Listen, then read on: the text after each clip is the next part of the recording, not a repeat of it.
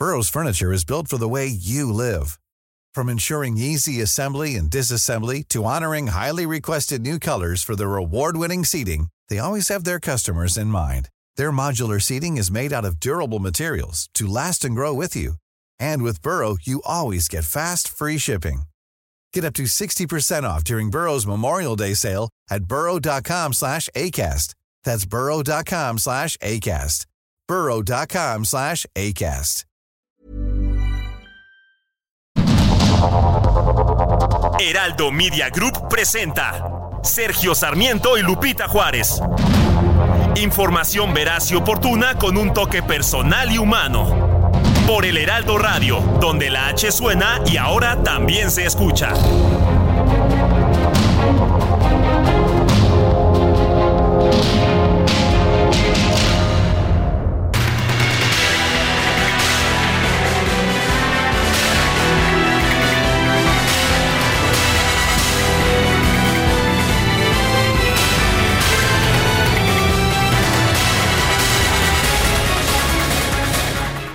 Siete de la mañana en puntísimo, aunque debo reconocer que yo me encuentro en la ciudad de Tijuana donde son apenas las 5 de la mañana. Soy Sergio Sarmiento y quiero darle a usted la más cordial bienvenida a El Heraldo Radio. Lo invito a quedarse con nosotros. Aquí estará muy bien informado acerca de todo lo que está sucediendo en nuestro país y en el mundo. También podrá pasar un rato agradable ya que pues ya nos conoce, nos gusta darle a usted el lado amable de la noticia. Y en la cabina del Heraldo Radio en la Ciudad de México, Guadalupe Juárez. Buen día, Lupita. Hola, ¿qué tal, mi querido Sergio? ¿Cómo estás? Buenos días, amigos. Muy buenos días. Bienvenidos a la información en este ya martes, martes, casi se eh, termina ya este mes de enero que para muchos ha sido pues larguísimo. Y bueno, pues con información eh, importante también esta mañana, Sergio. Ayer una conferencia de prensa en la tarde para revelar en la presidencia de la República que un ex empleado precisamente difundió datos de los periodistas que cubren las actividades del presidente López Obrador.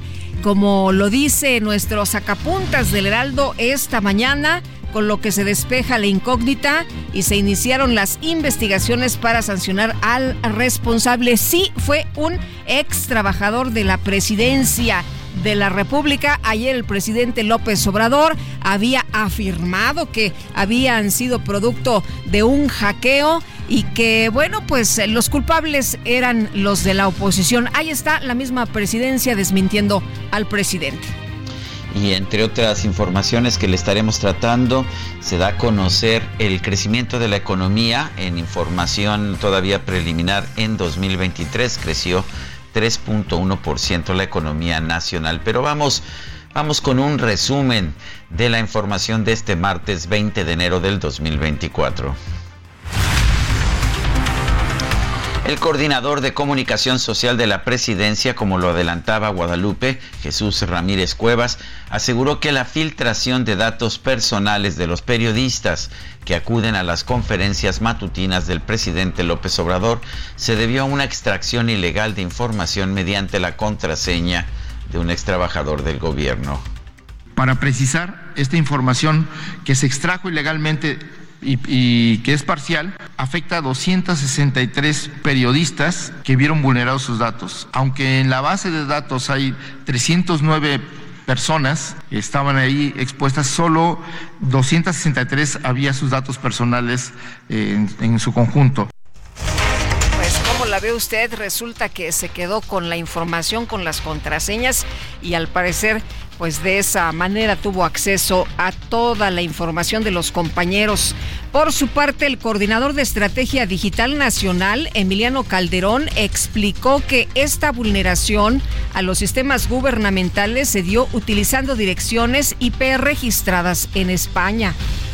Eh, se identificó que el acceso a la aplicación durante la extracción fue desde direcciones IP registradas en España. Es decir, que los datos a los cuales se tuvo acceso con esta contraseña de forma ilegal fue desde España.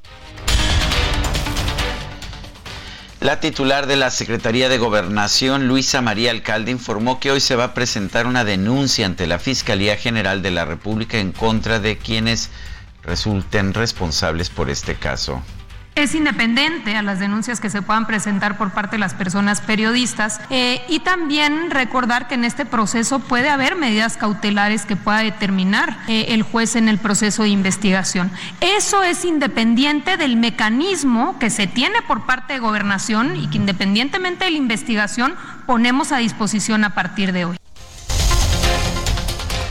El INAI informó que ya recibió los oficios de la Presidencia de la República sobre la sustracción ilegal de información de periodistas. Explicó que va a analizar los informes para determinar el cumplimiento de obligaciones sobre el tratamiento de datos, así como las sanciones que impone la ley para estos casos. La organización Artículo 19 consideró que siendo México uno de los países más letales contra la prensa, esta filtración de datos no solo vulnera la dignidad e intimidad de los periodistas afectados, sino también su seguridad física. La Sociedad Interamericana de Prensa expresó su preocupación por la violación de la privacidad de estos 263 eh, periodistas mexicanos, por lo que exigió una investigación oportuna para deslindar responsabilidades. Durante su primera conferencia de prensa denominada De la Verdad, la precandidata presidencial de la Alianza Fuerza y Corazón por México, Xochitl Gálvez, calificó como inepto al equipo de ciberseguridad del gobierno federal. Cuando no das resultados, das pretextos. Eso se llama ser ineptos. Y lo que son, son unos ineptos. Cancelaron muchos recursos para softwares de protección. Obviamente todo mundo nos intenta hackear. ¿Saben cuántas veces me han intentado hackear? He tenido momentos críticos de hackeo a mis cuentas, pero obviamente tengo una protección a mis redes que lo he detectado eh, y pues he logrado evitar el hackeo. Pero la verdad es que traer a gente con el cero conocimiento en materia de seguridad cibernética tiene esos resultados. Si hackearon al ejército, que no hackeen a Palacio Nacional, de verdad deja mucho que desear la capacidad y el talento de este gobierno. Por otro lado, Xochitl Gálvez aseguró que respeta las decisiones de los partidos de la alianza opositora sobre la elaboración de las listas de aspirantes al Congreso. Primero, eh, reconocer que nosotros hemos hablado de un gobierno de coalición y lo traigo a la mesa porque yo presenté una iniciativa de ley para reglamentar los gobiernos de coalición. Necesitamos una manera distinta de gobernar y esa manera distinta también pasa por una reflexión dentro de los partidos políticos. Hoy los partidos políticos pues ha nombrado a varios militantes. Esto es normal en, cualquier partido político, lo va a hacer seguramente los otros dirigentes de Morena, eh, seguramente va a haber muchos militantes partidistas, pero lo que yo sí he propuesto es que la cuarta pata de este proyecto son los ciudadanos. La titular de la Secretaría de Seguridad Pública de Sonora, María Dolores del Río Sánchez, anunció que va a dejar su cargo para buscar la candidatura de Morena a la presidencia municipal de Hermosillo. Y el coordinador de Morena en la Cámara de Diputados, Ignacio Mier, denunció que los gobernadores dejan la seguridad al gobierno federal a pesar de que la mayoría de los delitos son del fuero común. En materia de, inseguridad, yo hago un llamado nuevamente a los gobernadores de los estados todos, a que el tema de inseguridad no sea como el tío Lolo y que también lo atiendan. No todo se puede dejar a un sistema federal de seguridad y sistemas estatales y sistemas estatales que incluyen los sistemas municipales de seguridad. Sin embargo, la mayoría de los delitos que se cometen, aún con la disminución, son del fuero común y los gobernadores no están haciendo nada. Todo lo está absorbiendo de manera valiente la presidencia de la República. No hay mañana en la que el presidente de la República y el, los, los secretarios que están involucrados en el tema, el Comité de Seguridad, sesione permanentemente y atienda. Pero los gobernadores no han estado a la altura. Bueno, Sergio, recordarás lo que dijo hace unos días apenas la, la gobernadora de Chihuahua, ¿no? Que señalaba que eh, pues ellos tienen que estar haciendo el trabajo que debería estar haciendo el gobierno federal y que no responde, que no reacciona ante hechos que a ellos no les competen. Las bancadas de Morena y sus aliados en la Comisión Permanente del Congreso ratificaron los 20 perfiles propuestos por el presidente López Obrador para ocupar magistraturas en el Tribunal Federal de Justicia Administrativa. Pocos de ellos tienen de hecho carrera judicial, sí, casi todos tienen vínculos, ya sea familiares o de trabajo con Morena y sus partidos aliados. Y durante la discusión del dictamen, el senador del PAN, José Alfredo Botello, señaló que el presidente busca colocar incondicionales en los distintos cargos del servicio público. La mayoría en este Senado de la República y sus aliados han ido aprendiendo de su jefe máximo y coordinador de sus campañas político-electorales, el presidente de la República, quien en cada oportunidad coloca en las posiciones del servicio público a personas incondicionales que solo consolidan un gobierno ineficiente que acumula fracasos y de ninguna forma beneficia a la sociedad. Existe un evidente desinterés por una administración pública profesional de calidad y mejora continua. El juez quinto de distrito de procesos penales federales, Jesús Alberto Chávez, rechazó girar una orden de aprehensión contra el exagente del CISEN, Jorge Antonio Sánchez, a quien la Fiscalía General de la República acusa de ser el segundo tirador en el homicidio, en el homicidio de Luis Donaldo Colosio en 1994. El juez concluyó que la única prueba presentada fue el dicho de una mujer que no es fiable. En un comunicado, la Fiscalía General de la República acusó al juez Jesús Alberto Chávez de actuar con evidente parcialidad, quebrantando los principios de valoración y análisis del gran acervo de pruebas presentadas en este caso. El alcalde de Monterrey, Nuevo León, Luis Donaldo Colosio Riojas, pidió al presidente López Obrador indultar a Mario Aburto, asesino confeso de su padre. Denunció que este caso es manejado en cada temporada electoral para sacar raja política. Apelando pues a la, compasión del presidente, yo diría que mejor indulte a Mario Aburto, que lo indulte, que ponga un carpetazo final a este asunto, que permita que, tanto mi familia como México sanemos, que iniciemos un camino hacia la reconciliación a través del perdón. La Fiscalía de San Luis Potosí confirmó la detención de siete personas por su presunta participación en el llamado fraude del siglo en contra de la Dirección General de Pensiones del Gobierno Estatal por más de 200 millones de pesos. La Fiscalía General de Coahuila informó que Jennifer N., la mujer que atropelló a un grupo de aficionados de los Rayados de Monterrey afuera del Estadio Corona, fue vinculada a proceso por los delitos de homicidio doloso, sí, con dolo, con, con premeditación, lesiones y daños. Las autoridades de la Ciudad de México y el Estado de México detuvieron a César Alberto N., presunto implicado en la desaparición de cuatro trabajadores de una bodega expendedora de pollo allá en Toluca. El ayuntamiento de Naucalpan en el Estado de México pidió a la Comisión Nacional del Agua que emita una declaratoria de emergencia hídrica por la escasez de agua en esa demarcación y en la zona metropolitana del Valle de México. La Coordinación de Protección Civil de Quintana Roo reportó el hundimiento de una embarcación que cubría el trayecto Isla Mujeres Cancún. De manera extraoficial se reporta la muerte de por lo menos cuatro personas. La empresa Audi interpuso un recurso ante el juez Roberto Ariel Rodríguez del Tribunal Federal de Asuntos Colectivos para declarar inexistente la huelga en su planta de Puebla.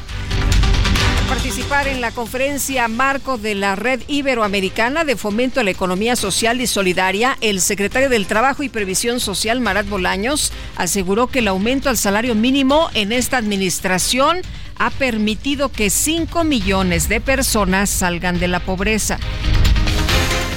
La vicepresidenta segunda del gobierno de España, Yolanda Díaz, se, reunió con representantes de la Secretaría de Relaciones Exteriores para abordar temas como la guerra en Gaza y la cooperación internacional.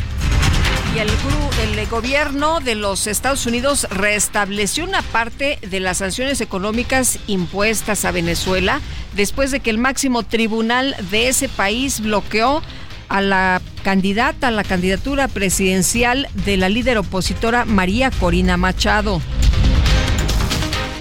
El ex asesor peruano Vladimiro Montesinos, identificado como hombre fuerte del gobierno de Alberto Fujimori, aceptó acogerse a la conclusión anticipada del proceso en su contra por homicidio, asesinato y desaparición forzada, esto como parte del caso Pativilca.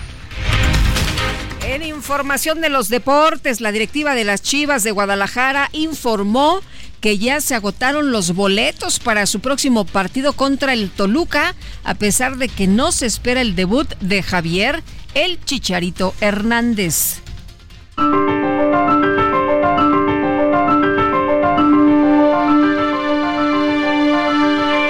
Y vamos a la frase, a la frase del día.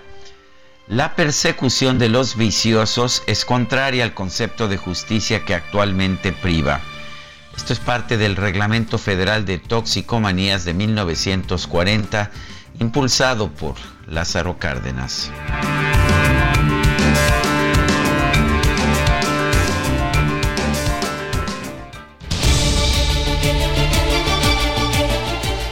Y vamos, vamos a las preguntas. Ayer preguntábamos, bueno, ayer no preguntamos, lo puse en mi cuenta de Twitter, pero yo ayer andaba en una junta a la hora del programa. Pero, a ver, la pregunta de ayer fue, ¿qué piensa usted de la decisión de AMLO de revivir el caso Colosio? Estoy de acuerdo, nos respondió 12.7%. En desacuerdo, 77.9%. No sé, 9.3%. Recibimos 14.946 participaciones. La que sigue, por favor.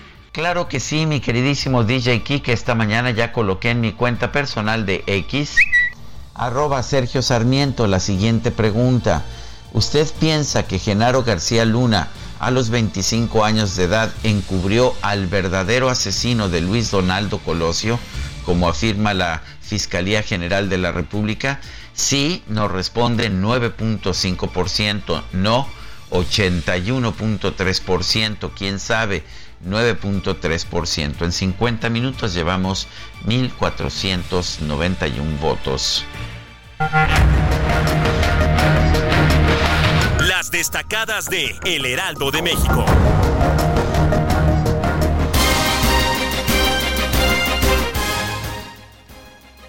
Ya está con nosotros aquí en la cabina Itzel González con las destacadas. Itzel, ¿cómo estás? Muy buenos días. Muy buenos días, Lupita, Sergio, queridos destacalovers. Así es, se acaba, pero no se acaba nomás, no avanza rápido las manecillas del reloj. 30 de enero del 2024, todavía nos falta mañana 31 y hasta el jueves primero. Se está haciendo demasiado larga, pero por supuesto que nosotros con la mejor actitud de este martes y también con la mejor información Así que comenzamos esta mañana con las destacadas del Heraldo de México. En primera plana, gobierno federal inyectan 3 mil millones de pesos a estados para agua. Los recursos otorgados en 2023 fueron destinados para el mejoramiento de infraestructura de agua potable, alcantarillado y aguas residuales país desconocen daño a la salud por uso de vapeadores. La encuesta de Poligrama El Heraldo de México arroja que falta más información sobre estos productos. El gobierno alerta de riesgos en consumo. Ciudad de México, último tiraje, empieza la despedida del boleto del metro. Con un diseño similar al de los primeros de 1969, inició la venta de unidades finales. Estados, robo de datos, Monterrey, ciudad más ciberatacada. Jalisco, Nuevo León y Ciudad de México, las entidades con más intentos de fraude digital. Orbe Boeing 737 MAX 9, inspección revela más sobre falla. Es posible que el avión haya salido de la fábrica sin tornillos. Meta maltratan la México tras la manifestación pacífica de grupos animalistas. El coso taurino presentó importantes daños materiales con pintas en paredes y hasta en el piso de la puerta 6. Y finalmente, en mercados, obra en Oaxaca, alistan inauguración de autopista. Permitirá reducir 50% el recorrido desde la ciudad de Oaxaca a Puerto Escondido. Lupita, Sergio, amigos, hasta aquí las destacadas del Heraldo. Feliz martes. Igualmente, Itzel, muchas gracias. Buenos días. Y nosotros nos vamos con más información. Israel Lorenzana, que anda por allá en Oceanía. ¿Qué pasa, Israel? Cuéntanos. Buenos días. Lupita, muchísimas gracias. Pues fíjate que ya hay bastante carga vehicular a través de la avenida 608 para continuar con dirección hacia el distribuidor Vial Eberto Castillo en la avenida Oceanía esto desde la zona de Avenida 412 San Juan de Aragón, así que hay que recomendar utilizar Loreto Favela o Gran Canal como alternativa hacia la zona de Río Consulado. A través del circuito interior, Lupita también carga vehicular con dirección hacia la zona del aeropuerto, principalmente en la subida del Peñón de los Baños. Hay que anticipar su paso por varios minutos o el Oriente 172 puede ser la alternativa esta mañana. Pues Lupita, Sergio, la información que les tengo. Muchas gracias Israel, muy buenos días. Hasta luego. Y vamos ahora con Mario Miranda, está en Periférico. Adelante, Mario. Hola, ¿qué tal? Muy buenos días, Sergio Lupita. Nos encontramos en la zona oriente de la ciudad, exactamente en la avenida Tláhuac. En este punto, pues esperaba que este día, muchas personas pensaron que este día ya se iba a abrir lo que es la línea 12 de metro, que ha permanecido cerrada este tramo que estuvieron en reparación y bastantes personas pues están afuera del metro. Ellos pues, ya esperaban que sí, que ya estuviera abierto. Se ha una sorpresa que todavía no. Las otras aún no indican a qué hora se realizar la reapertura de este tramo del metro. También cuestión de habilidades sobre la avenida Clavo, que vemos bastante tráfico para todas las personas que se dirigen hacia la zona centro, de la ciudad. También el anillo periférico desde el tramo de Xochimilco hasta la zona de Barranca del Muerto está totalmente parado. Pasando Barranca del Muerto tenemos buen avance en dirección hacia lo que es Paseo de la Reforma. En el sentido opuesto del periférico en dirección al sur de la ciudad encontraremos buen avance. Es la información bien al momento. Muy bien, gracias, gracias Mario Miranda. Buenos días. Son las 5 de la mañana con 23 minutos. Y tenemos más información. Adelante, adelante, fíjate que el ex diplomático Andrés Ruember dio a conocer que salió de la cárcel en Israel tras ser arrestado hace cuatro meses por presuntos delitos de violación. A través de su cuenta de Twitter escribe o más bien describe no lo que ha sido pues este tiempo y bueno eh, habla de que ahora estará en arresto domiciliario bueno, son las 5 de la mañana con 24 minutos. Nuestro número para que nos mande mensajes de WhatsApp 55 2010 96 47. Nosotros seguimos con pues con la música de Phil Collins y regresamos en unos momentos más.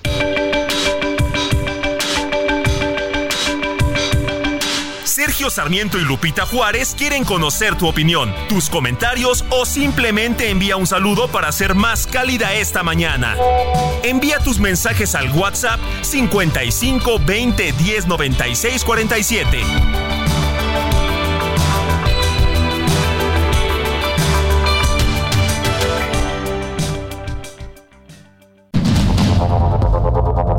Continuamos con Sergio Sarmiento y Lupita Juárez por el Heraldo Radio.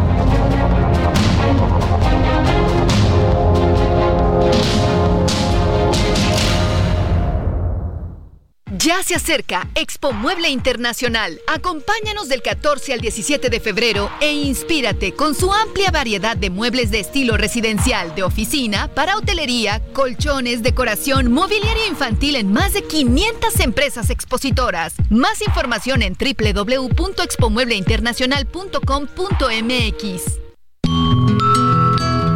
Cada 30 de enero se celebra el Día Escolar de la Paz y la No Violencia, con la finalidad de fomentar en las instituciones educativas valores y acciones orientadas a promover la no violencia y la paz. Con ello, se pretende fomentar la tolerancia, el entendimiento y el respeto mutuo entre las personas de distinta procedencia y modos de pensamiento.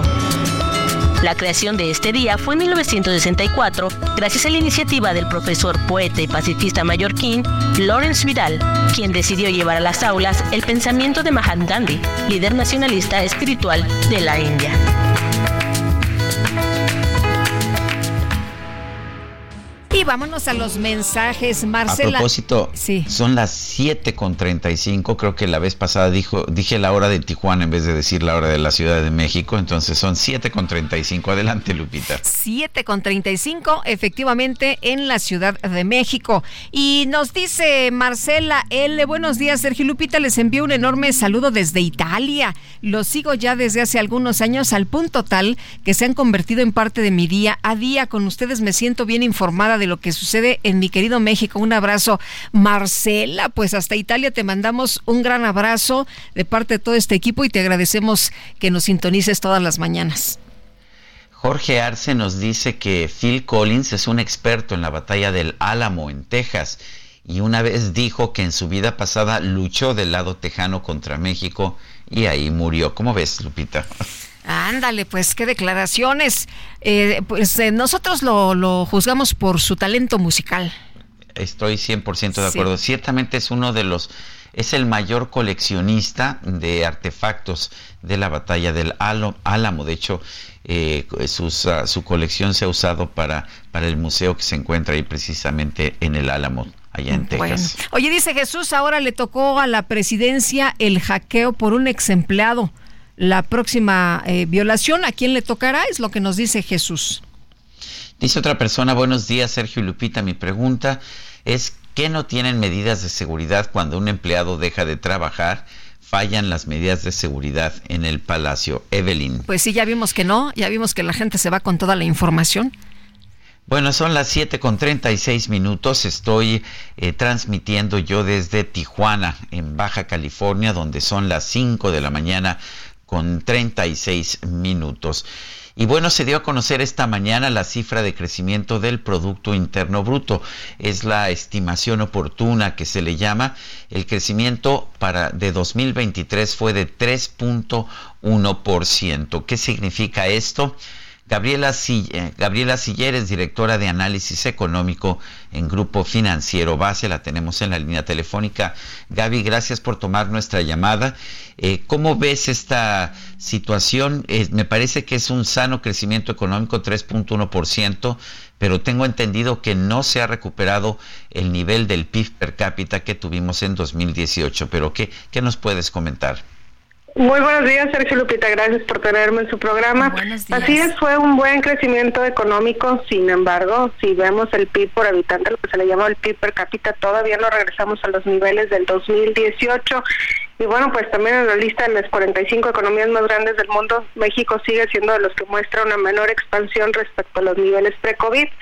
Ahora, ¿qué se espera? En el último trimestre del 2023, dato que también se publicó hoy por la mañana, pues se ve una fuerte desaceleración en México, un crecimiento trimestral, es decir, respecto al tercer trimestre de apenas 0.1%, y esa desaceleración se espera que continúe el resto del 2024. Y bueno, pues, perdón, sonó aquí una alarma.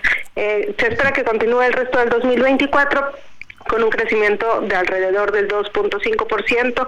Y yo creo que el problema puede venir en el 2025, con un bajo crecimiento económico ante la falta de espacio fiscal para nuevas obras de infraestructura, porque algo bien importante del crecimiento del 2023 es que una buena parte fue impulsado por el crecimiento de la inversión fija bruta, en donde están las obras del gobierno, pero pues si ya para el siguiente año no va a haber espacio fiscal, pues al quitarle esa parte, pues que quedará un crecimiento de apenas 0.8%. Eh, Gaby, entonces esta desaceleración nos va a complicar las cosas en los próximos años. ¿Esto es lo que eh, ves tú que vamos a seguir en, en picada hacia abajo?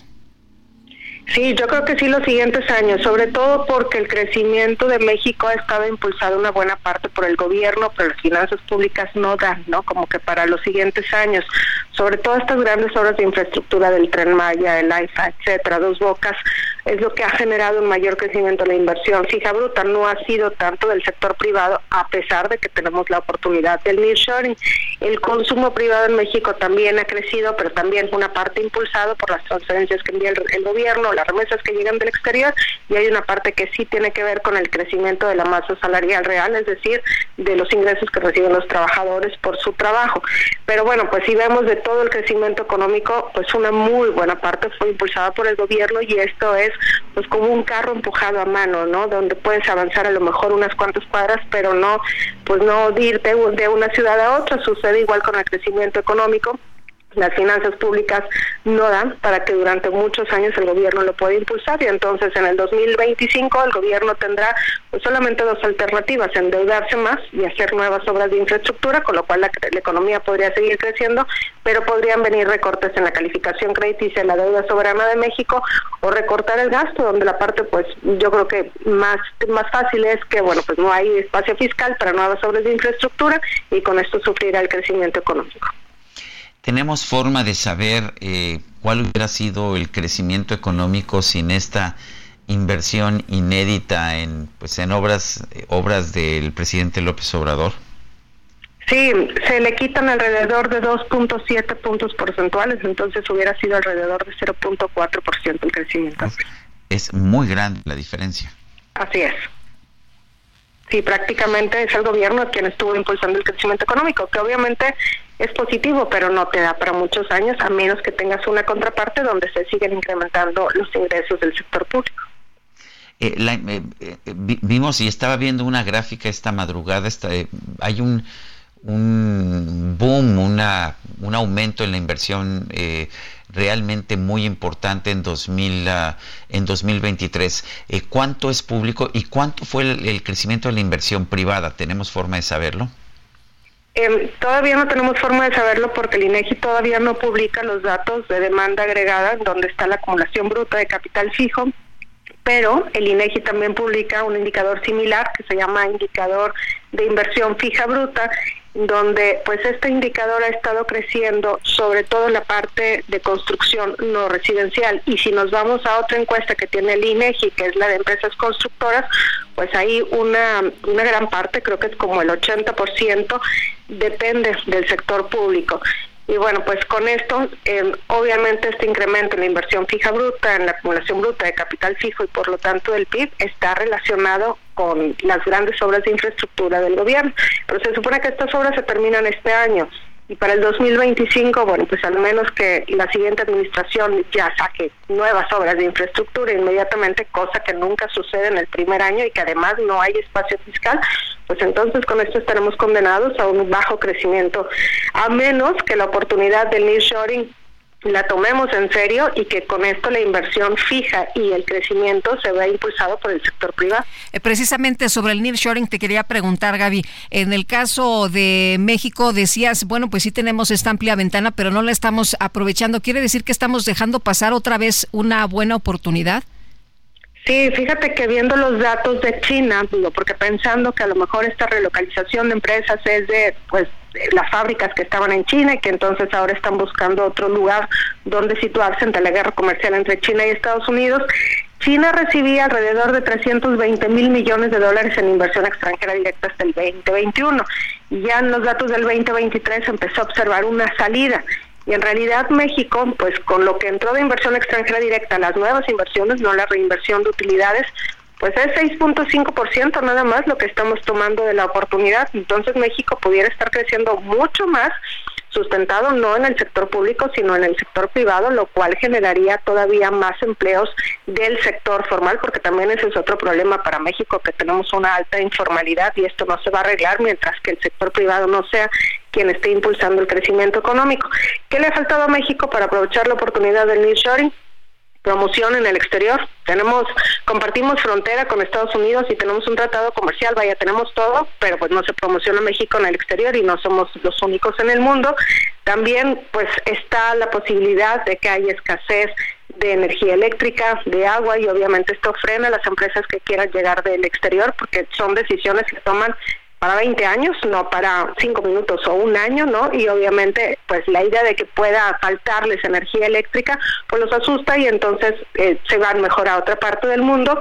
Está también la incertidumbre respecto a la política económica interna, particularmente lo que tiene que ver con los costos laborales, porque no ha sido solamente una reforma ya, sino que ha habido una y otra y otra y entonces es como que qué más se les va a ocurrir que van a seguir subiendo los costos laborales, la gobernabilidad, la inseguridad pública también frena a las empresas que quieren llegar del exterior. Muy bien, pues yo quiero agradecerte, eh, Gabriela Siller, directora de Análisis Económico en Grupo Financiero Base, esta conversación. Al contrario, muchas gracias a ustedes y bonito día. Gracias, igualmente. Bueno, y carpetazo final, eh, pues al caso Colosio es lo que pidió el alcalde del municipio de Monterrey, Luis Donaldo Colosio, eh, quien solicitó ayer al presidente López Obrador el indulto a Mario Aburto, asesino confeso de su padre. Y Agustín Basabe, analista político, ¿cómo estás? Qué gusto saludarte esta mañana, muy buenos días. Hola Lupita, buen día Sergio. Oye, pues ¿cómo ves esta declaración de Luis Donaldo Colosio que dice, bueno, pues ya eh, carpetazo a este tema, ¿no? Y que se sane, eh, pues quien estuvo involucrado, eh, quien estuvo cercano, el entorno familiar y otras personas, y que el caso también deje de usarse con fines políticos. Mira, es una declaración que lo pinta de cuerpo entero. Él es un uh, joven con una gran bonomía. Eh, lo que está diciendo es yo ya lo perdoné, que lo ha dicho antes, yo ya perdoné a Burto, em, y dice ya dejen de usar políticamente el caso de, generarnos falsas expectativas, dice a la familia y a México, eh, y, y de una vez. Ahora, eh, yo entiendo su desesperación porque, bueno, pues han pasado muchos años, efectivamente se ha reabierto la herida cíclicamente, cada determinado tiempo se anuncia que va a haber una nueva investigación y no acaba en nada, es decir, no se aportan nuevos elementos, no se esclarece lo que pasó, eh, se queda como está o peor, más enredado todavía. Entonces, lo entiendo. Ahora, yo no soy tan generoso como él, debo decirte, y, yo eh, he dicho, lo dije desde que la presidenta de la Comisión Nacional de Derechos Humanos hace tiempo anunció que iban a revisar que se habían torturado a Burto y que empezó, digamos, a dar indicios de que se reabriría el caso. Yo dije, si lo van a reabrir, porque tienen nuevos elementos, porque tienen realmente una expectativa eh, de llegar a una conclusión diferente, pero lo más importante, sin eh, motivaciones políticas o electorales, adelante, adelante, cuenten conmigo incluso para declarar y para lo que quieran. Pero si lo van a reabrir solamente para, como dice Donaldo, sacar raja política, eh, eh, o para llevar agua al molino de alguno, eh, de algún político, en este caso el presidente López Obrador, digámoslo sin ambajes, ¿no? Que le quiere pegar a sus dos bet noirs, a, Salinas de Gortari y a Felipe Calderón, y de alguna manera está buscando cómo vincular a ambos en esto. Si, si no hay esa motivación, si no hay esa motivación político-electoral, adelante, pero si la hay, como evidentemente la hay en este caso, pues Donaldo tiene razón, ya párenle. Eh, Agustín, ¿es verosímil que eh, un Genaro García Luna de 25 años haya participado en un complot eh, para proteger al segundo tirador, sobre todo cuando sabemos que las pruebas periciales señalan que los dos disparos provinieron de la misma pistola? No, mira, yo, yo creo que Genaro García Luna tiene suficientes eh, cargos y suficientes eh, manchas en su expediente como para buscar otras que, que, pues, de, manera en la que estiran demasiado ya la liga.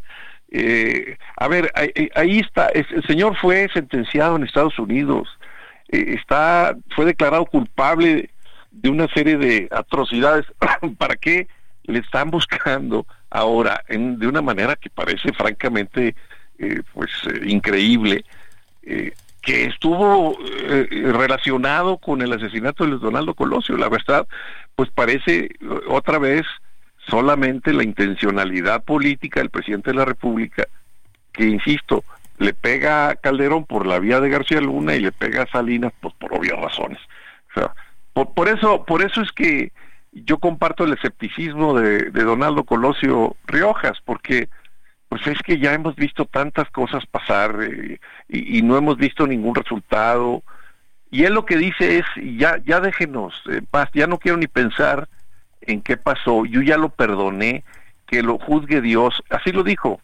Entonces, pues yo creo que tiene razón. Y otra cosa, eh, Sergio, no han eh, nunca en este gobierno buscado a Luis Donaldo Colosio eh, Riojas ni a Mariana, su hermana, eh, para preguntarles qué opinan, si están de acuerdo, si, si creen que debe continuar o reabrirse el expediente. Nunca los han buscado, no han tenido la más elemental cortesía de, de, informarles qué es lo que están haciendo, qué es lo que pretenden hacer a los familiares directos, a los hijos del, del candidato asesinado. Eh, eso a mí me parece ofensivo, francamente, irrespetuoso. Y Agustín, justamente el día de ayer, pues se da a conocer información del segundo tirador, ¿no? Eh, justo ayer en periodo de intercampañas. Sí, pues sí, mira, eh, eso es evidente que hay un, una intención política. Mira, desde que desde que salió, como dije hace rato, la pues el anuncio, la declaración de la Comisión Nacional de Derechos Humanos de que habían torturado a Burto, que iban a buscar cómo eh, de alguna manera reabrir el caso. Eh, a mí me pareció clarísimo que pues eso venía de, Palacio Nacional, porque además ya sabemos que esta Comisión Nacional de Derechos Humanos pues es un apéndice del, del presidente, que venía de Palacio Nacional y que traía eh, esa, esa intención política. Ahora, eh, eh, después de eso se paró el, asunto, hubo un, tiempo en el que ya no se volvió a tocar el caso. Yo no sé qué estaba haciendo la Fiscalía General de la República, pero a la opinión pública, en, los medios no salió otra vez la noticia hasta ahora, hasta, hasta esta última vez. Y yo me pregunto si eso tiene que ver con el hecho de que se pensaba en aquel entonces, o se llegó a pensar, que Luis Donaldo Colosio Riojas podría ser candidato presidencial. Y claro, si se reabre el caso con un eh, Donaldo Colosio hijo siendo candidato, pues entonces el presidente de la República se convertiría en su jefe de campaña. Entonces, a lo mejor por eso se pararon y cuando ya vieron que Donaldo no quería ser, anunció eh, que no quiere ser candidato en, en 2024, entonces se reabre y ahora sí se anuncia que van con todo. No sé si tenga que ver con eso, pero por lo menos hace levantar la ceja.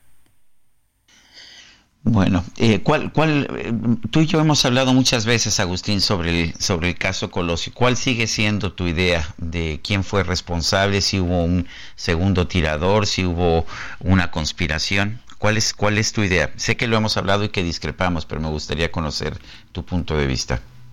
Siendo escéptico, Sergio, eh, sigo dudando mucho de la verdad oficial, de la verdad legal, de que Aburto fue un asesino solitario. Yo no tengo elementos para, para refutar esa conclusión, pero sí tengo el escepticismo y la duda por las condiciones del asesinato, por las características del asesinado, por muchas razones. Eh, sigo teniendo muchas dudas, pero también me queda claro que el caso está tan enredado, eh, que lo han, como dice el propio Donaldo, manoseado tanto, que difícilmente se puede llegar a, a la verdad. Em, yo creo que si hay un crimen perfecto, ese Me parece que, ya no se va a poder saber qué fue lo que pasó realmente. Agustín, gracias como siempre por platicar con nosotros, por compartir tus reflexiones aquí en este espacio.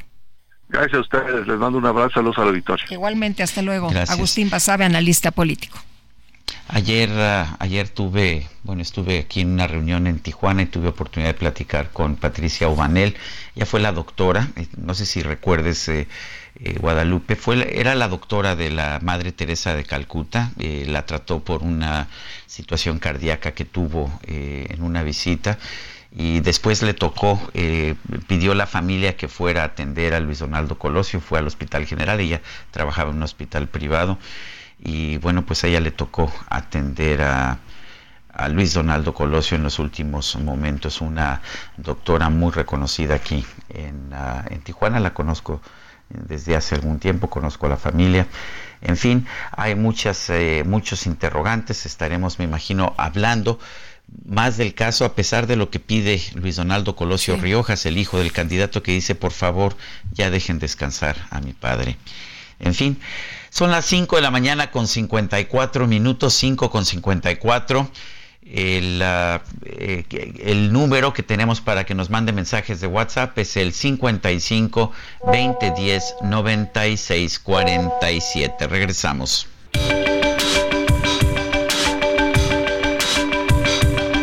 Sergio Sarmiento y Lupita Juárez quieren conocer tu opinión, tus comentarios o simplemente envía un saludo para ser más cálida esta mañana. Envía tus mensajes al WhatsApp 55 20 10 96 47.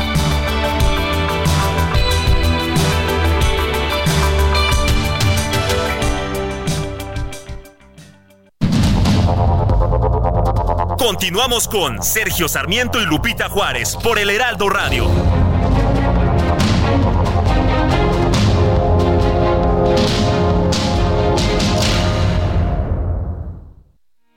Porque te presta hasta cuatro meses de tu sueldo. Porque lo obtienes en máximo 24 horas. Porque lo utilizas para lo que quieras. Porque lo tramitas fácil y sin intermediarios.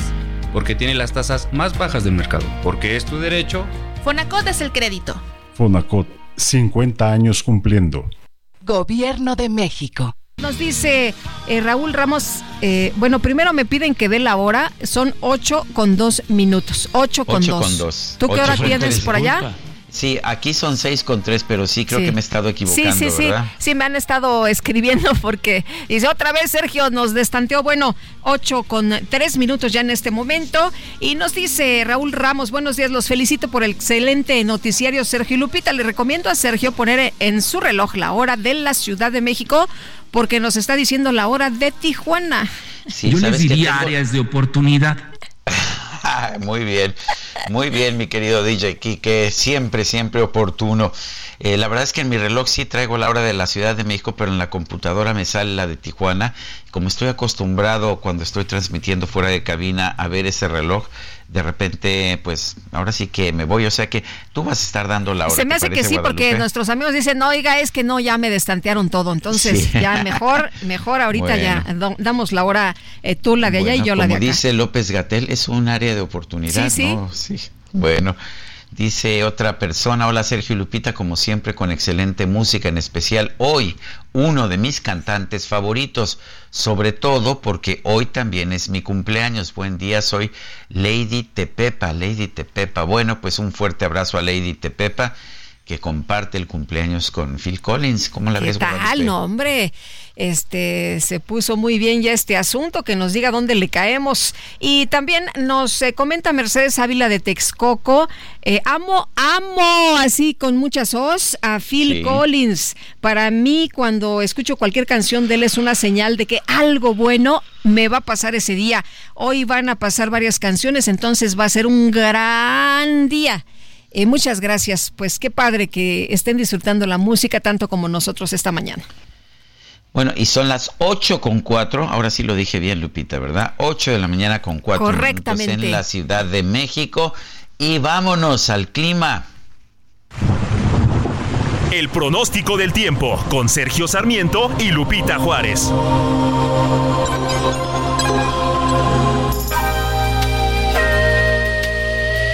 Berenice Peláez, meteoróloga del Servicio Meteorológico Nacional de la Conagua. Buenos días, ¿qué nos tienes esta mañana?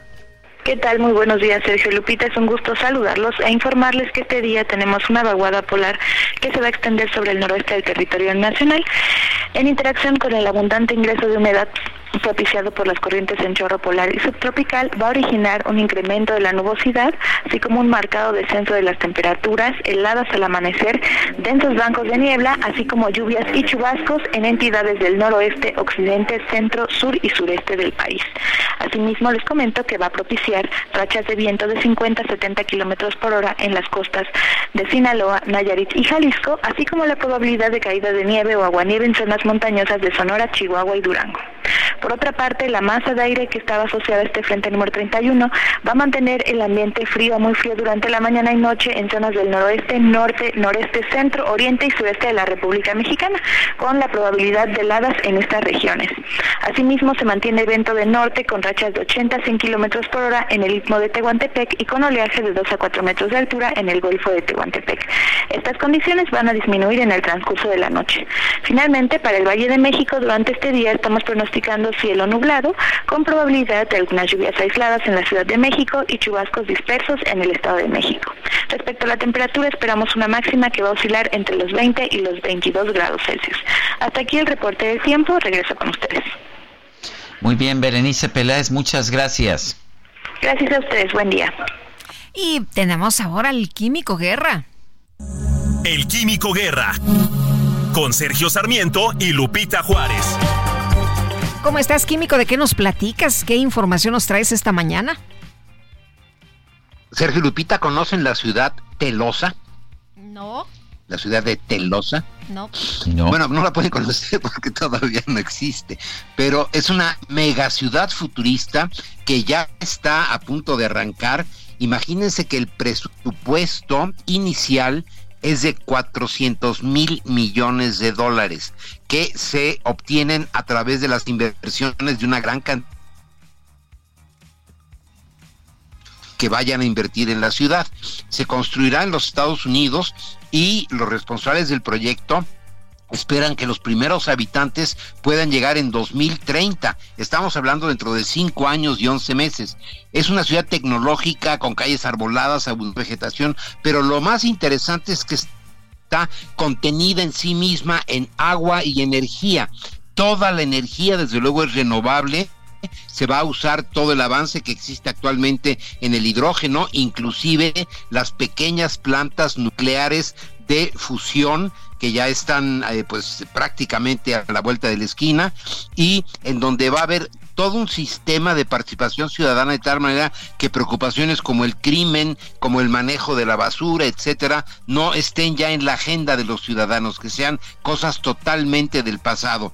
Es una ciudad del futuro eh, respaldada por una visión reformada del capitalismo, es una visión participativa, una propuesta de crecimiento inclusiva donde los residentes se involucran directamente en la ciudad en la que viven y acceden a servicios de alto nivel. Esto es posiblemente ya la visión hacia el futuro de las nuevas ciudades que vamos a tener en la segunda mitad del siglo XXI. Sergio Lupita, pero ya se inicia la primera, se llama Telosa, se puede googlear, la información es esta es muy fresquecita porque hoy se anuncia que ya se arranca y ya vi que está padrísimo. para iniciar esta Ya vi que está, muy con estas ¿eh? fotos que, que nos mandaste. Sí, eh, verdaderamente con un avance desde el punto de vista paisajístico, de armonía, de desplazamiento, de cómo se van a hacer los eh, movimientos en esa ciudad extraordinaria, Sergio Lupita. Ay, Químico, pues, eh, ¿dónde dices que va a estar? En Estados Unidos están ahorita precisamente por eso se dio el anuncio el día de hoy, compitiendo por la inversión, es una inversión enorme, ¿no? Eh, tanto Nevada como Utah, eh, Arizona o Texas en Estados Unidos son los que están compitiendo para recibir esta gran inversión, es donde se va a llevar a cabo este desarrollo, Lupita. Pues se ve increíble y además con lo que ya nos platicaste, bueno, pues una ciudad muy futurista. Gracias, Químico, como siempre, buenos días. Buenos días, Lupita. Buenos días, Sergio. Gracias. Y cuando son las 8 de la mañana con 10 minutos, vamos a las calles de la Ciudad de México. Gerardo Galicia, adelante. Sergio Lupita, excelente mañana. Información importante que se genera en la incorporación de la carretera federal Los Reyes Texcoco hacia la calzada Ermita y Zapalapa. En la parte baja del distribuidor vial de la Concordia ocurrió un fuerte accidente. Un camión de transporte público se impactó en la parte trasera de una pipa. Esta situación dejó a por lo menos 15 personas lesionadas. Fueron atendidas rápidamente por diversas ambulancias. Eh, por lo menos unas 12 no ameritaron traslado a un hospital. Sin embargo, todas completamente golpeadas están eh, justo sentadas en, la, en los carriles de extrema derecha de esta incorporación. Tendrán que ir así, completamente golpeados, a la agencia correspondiente del Ministerio Público y lo más que puede hacer la Policía Capitalina es trasladarlas a todas estas personas lesionadas en diversas patrullas. De hecho, apenas pueden subir, algunos van llorando por las lesiones que, presentan y aún así, Sergio Lupita, pues son eh, subidos a una patrulla de la Policía Capitalina para ser trasladadas al Ministerio Público y así poder realizar su denuncia correspondiente, puesto que la ambulancia del camión del transporte público sencillamente no llegó hasta este punto. Por lo pronto es el reporte, nosotros seguimos muy muy pendientes. Muy bien, gracias Gerardo. Hasta luego. Y vámonos ahora con Mónica Reyes. Adelante, Moni. ¿Qué tal? ¿Cómo estás, Lupita, Sergio? Amigos del Heraldo Radio, como siempre, un placer saludarlos. ¿Ustedes cuando leen no comprenden? ¿Tienes que leer dos o más veces para retener la información o te da sueño?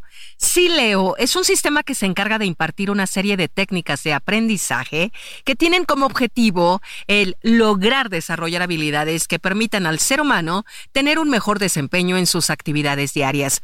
Por ejemplo, que tengas una mayor concentración, comprensión, retención, asimilación, mejora tu léxico, gramática, ortografía y fluidez verbal de manera total, logrando leer un libro de 100 páginas en tan solo 10 minutos, pero comprendiendo la información. El día de hoy, ¿qué creen? Los amigos de Sileo están regalando 100 becas con el 50% de descuento en todo lo que es el curso, para que puedas comprender todo lo que lees.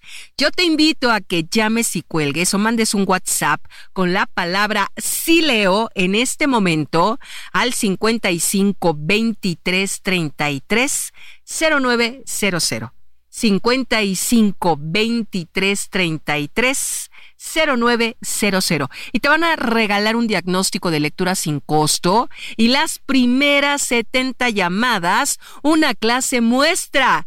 Llama y cuelga al 55 23 33 0900 y obtén tu beca del 50% de descuento. Este sistema está dirigido a cualquier profesionista, ama de casa o estudiante. No te pierdas la oportunidad de leer 10 veces más rápido, comprendiendo todo a través de gimnasia visual y gimnasia cerebral, estimulamos tus hemisferios para tener mayor plasticidad neuronal y memoria a largo plazo. Llama y cuelga o manda un WhatsApp con tu nombre al 55 23 33 09 00. 55 23 33 0900. 55 23 33 09 00. Sí leo, el poder de leer. Regresamos con ustedes, seguimos escuchándolos. Gracias. Gracias, Moni. Muy buenos días. Y bueno, vamos a otros temas. Hay, hay toda una serie de sitios arqueológicos mayas, allá en Chiapas en particular, que se han vuelto inaccesibles. Esto por la violencia de los grupos del crimen organizado, pero también por las disputas por tierras. Todo esto ha afectado al turismo. Luis Estrada es presidente del Centro Empresarial de Chiapas y representante de los hoteleros en Palenque. Lo tenemos en la línea telefónica. Luis Estrada, gracias por tomar nuestra llamada. Cuéntenos qué tan complicada se ha puesto la situación, el acceso a estos sitios arqueológicos mayas. Sí, muy buenos días, Sergio. Eh, buenos pues días. Mira, el, el, asunto es que es un asunto delicado, porque si bien es cierto, eh, el principal atractivo turístico de, la región es el sitio arqueológico de Palenque, eh, este se complementa con la visita a Bonampak y a Yaxchilán en la zona de la selva, la selva Lacandón.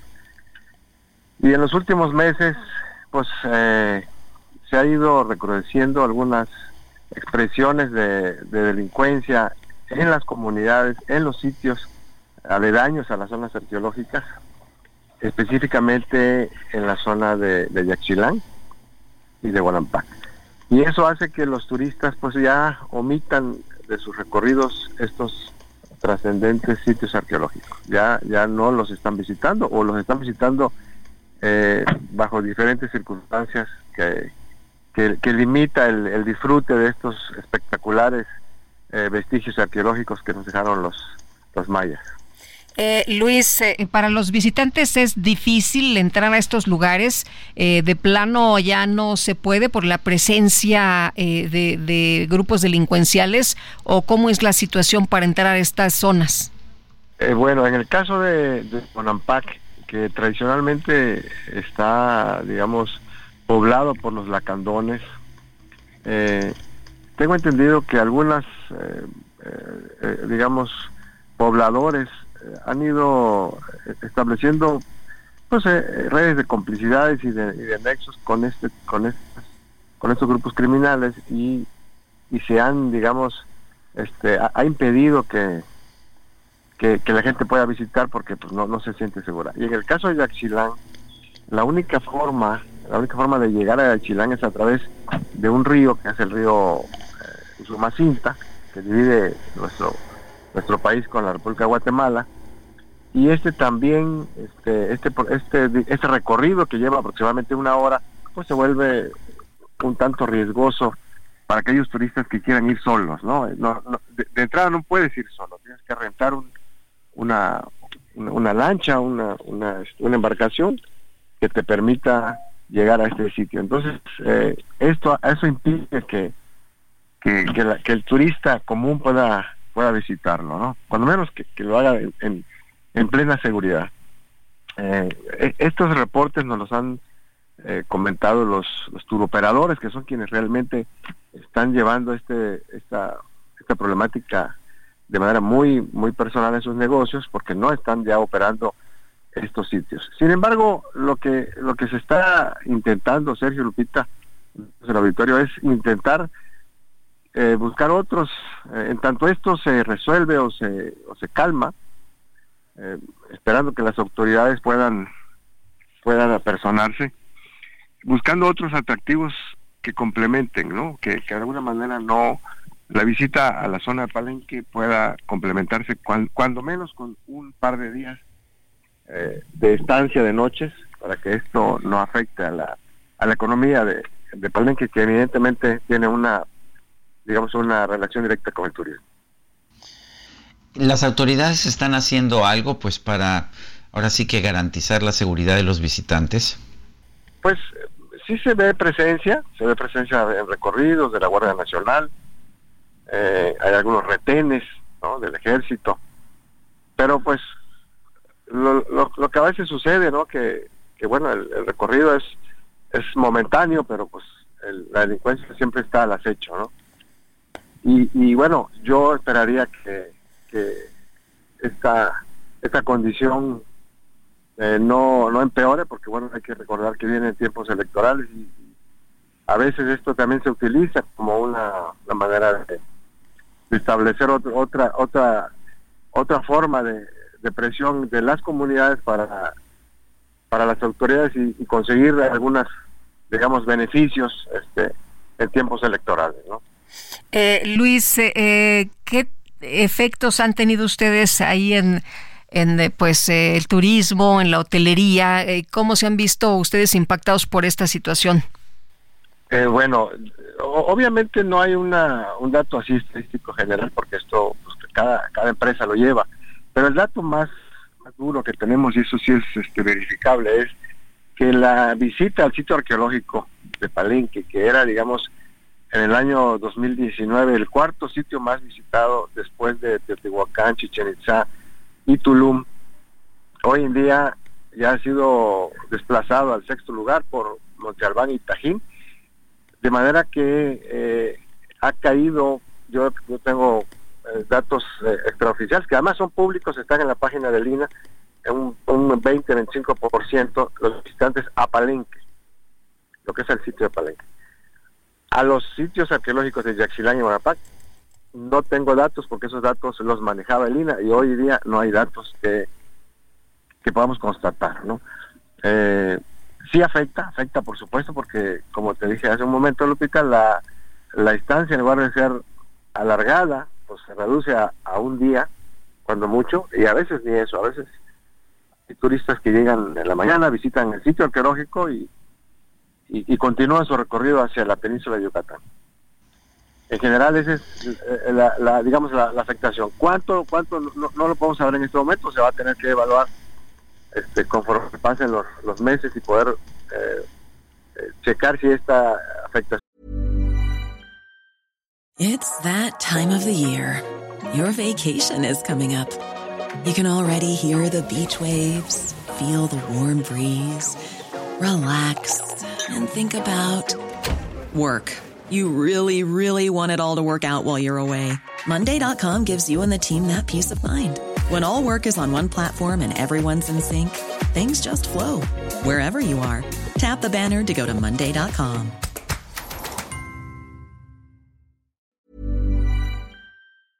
económica, eh, ¿de qué tamaño es? Eh, recordemos que viene la temporada más importante del, del año, que es la Semana Santa, y aunque sí ya tenemos, digamos, una alta demanda de reservaciones, este, todavía no, no, no, no estamos a los niveles eh, de antes de la pandemia.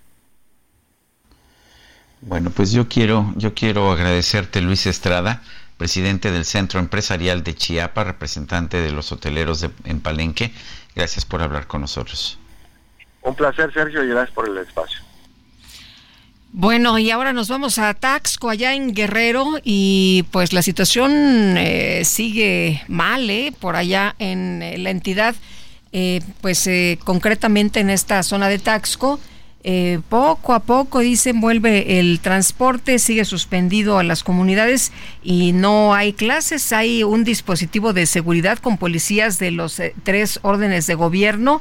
Y bueno, pues se ha comentado que alrededor de eh, 60 choferes de taxis y camionetas han retomado, pero de a poquitos las actividades. Se vieron más patrullas que unidades de transporte, de acuerdo con algunos eh, reportes con a, algunos eh, pues eh, testimonios de los habitantes y bueno, solo funcionó hasta las 7 de la tarde. Así las cosas por allá en Taxco.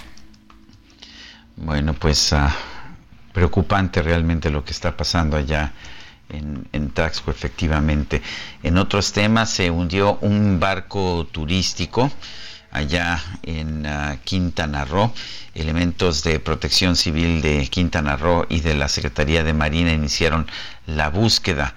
El barco turístico se hundió la noche de este lunes 29 de enero. Eh, los elementos de la Coordinación Estatal de Protección Civil de Quintana Roo recibieron el reporte del naufragio de una embarcación que iba con rumbo a Isla Mujeres. Eh, se tuvo conocimiento de esta situación por una llamada a la línea de emergencia 911. Un grupo de turistas estaban a, pues estaban a bordo de esta embarcación. Según los primeros reportes preliminares, el barco transportaba un grupo de turistas que habían contratado el barco para llegar a Isla Mujeres. El viaje salió desde Puerto Juárez, allá en uh, Cancún. Y bueno, pues a, a final uh, de cuentas, el gobierno municipal de Isla Mujeres ha confirmado el fallecimiento de cuatro personas, entre ellas dos mujeres y un niño de 10 años en este accidente. La embarcación era de 26 pies, propiedad de un socio de la cooperativa Puerto Juárez, identificado como Pablo TM, radicado en Cancún. El barco tenía capacidad para 16 personas. Eh, salió a las 14 con 50 horas con rumbo al restaurante bar Perla Negra en Isla Mujeres. A bordo iban 19 turistas, 14 adultos, un bebé y dos menores de edad. Eh, vale la pena señalar que el restaurante opera irregularmente como un muelle de pasajeros y carece de personal oficial. Son las 6 de la mañana con 24 minutos. Nuestro, no, perdón, las no. 8 de la mañana con 24 minutos. de la mañana en con la 24. Ciudad de México. A ver, tú di la de, tú di la de Tijuana y yo digo la de México. Porque... 8 con 24 en la Ciudad de México, 8 6 con 24 con 24 en Ciudad de México. Bueno, eh, nuestro número de WhatsApp es el 55 2010 96 47. Regresamos.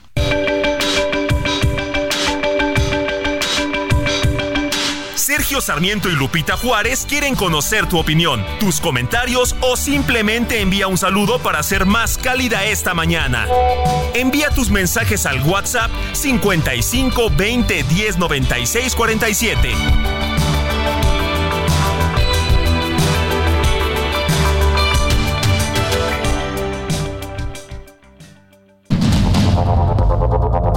Continuamos con Sergio Sarmiento y Lupita Juárez por el Heraldo Radio.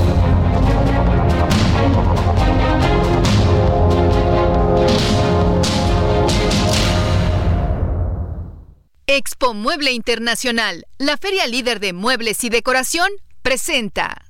Ya se acerca Expo Mueble Internacional. Acompáñanos del 14 al 17 de febrero e inspírate con su amplia variedad de muebles de estilo residencial, de oficina, para hotelería, colchones, decoración, mobiliario infantil en más de 500 empresas expositoras. Más información en www.expomuebleinternacional.com.mx. Jaque Mate con Sergio Sarmiento.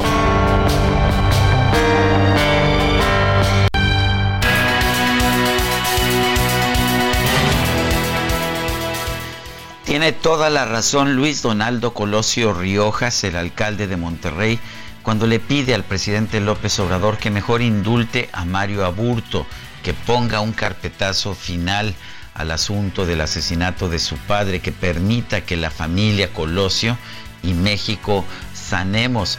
Tiene razón también cuando dice que este asunto ha estado ya muy manoseado y pues que es terrible que sigan reciclando el tema con tal de sacar raja política. Y sin embargo, pues estamos viendo precisamente eso en estos momentos con el intento de la Fiscalía General de la República de revivir no solamente el caso Colosio, sino también la ya descartada tesis del segundo tirador.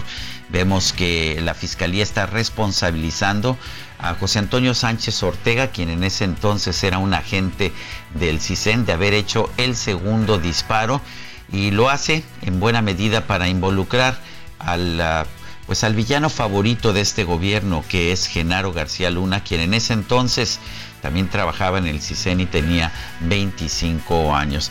¿Qué sabemos realmente de las posibilidades de un segundo tirador? En las investigaciones que se hicieron quedó demostrado por pruebas periciales que no podía haber un segundo tirador.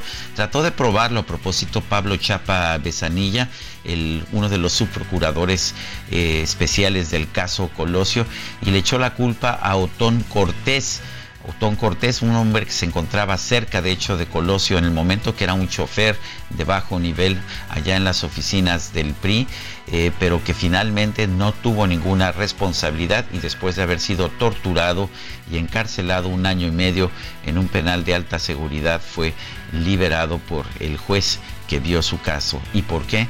Porque simple y sencillamente no podía haber hecho el disparo.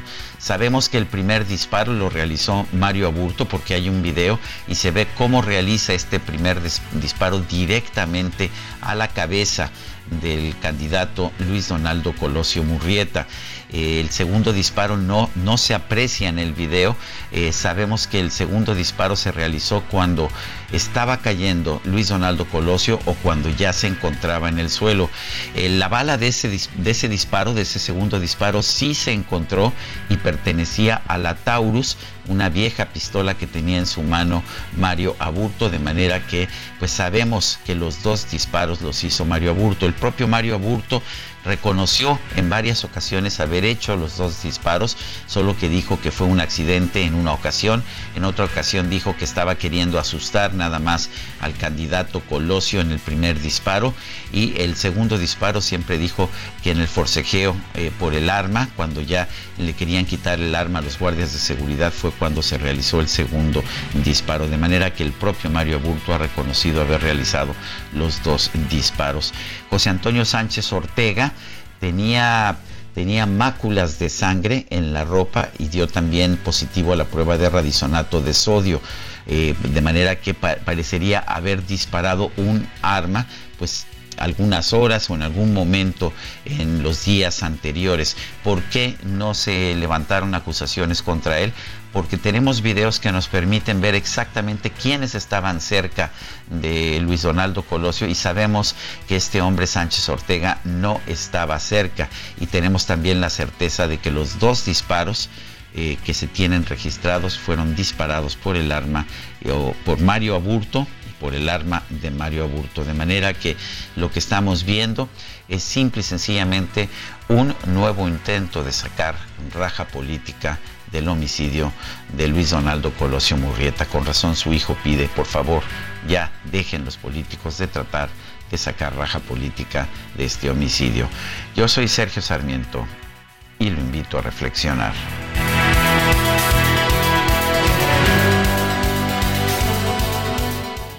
Expo Mueble Internacional, la feria líder de muebles y decoración, presentó.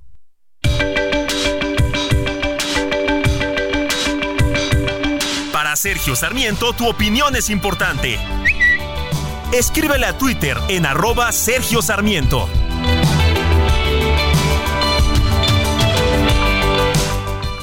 Nos dice una persona de nuestro auditorio, feliz martes Sergio Lupita, excelente noticiero, ameno y puntual. Omito mi nombre porque quiero dedicar la canción de, bueno, esta canción, Against All Odds, de Phil Collins, para la persona que inunda mis recuerdos.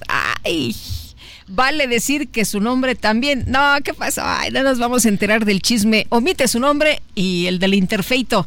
Bueno, eh, pero al escuchar su canción, ella sabrá quién es. Muchas gracias. Ella sabrá quién es. Bueno, Against All Odds, en contra de todos los pronósticos. ¿Qué tal? Dice otra persona, buenos días, Lupita, DJ, Kike, Itzel, comentario, Sergio está atrasado dos horas y diez días pues más temprano dijo que era 20 de enero. Saludos desde la hermana República de Ecatepec. Feliz día. Atentamente, Pinky Cruz. Gracias. Espero me lean al aire, pues mi esposa los escucha desde casa y yo en la chamba. Bye. Pues son las, pues que son las 4 de la mañana con no, las no, no, por supuesto. No, no, no, no, las 4 ni las 2, son las 8 de la mañana con 39 minutos en la Ciudad de México. Yo me encuentro en Tijuana, efectivamente estoy dos horas atrás con las 6 con 39 y en cuanto a la fecha, pues ahora sí que no hay de otra, ¿verdad, Lupita? 30 de enero. 30 de enero, ya se nos va a acabar, ya por fin, para muchos que dicen que ya esto está demasiado larguísimo, bueno, pues ya mañana le decimos adiós al mes de enero. Y nos dice eh, Ramos Endodoncia de Chiapas. Da risa la manera en que buscan hacer ver que nuestro país está muy mal decir que México no ha crecido económicamente. Chayoteros, Ramos, endodoncia de Chiapas, ¿no? Pues ha de estar en jauja ya Chiapas, ¿no? Este, con la situación complicada también.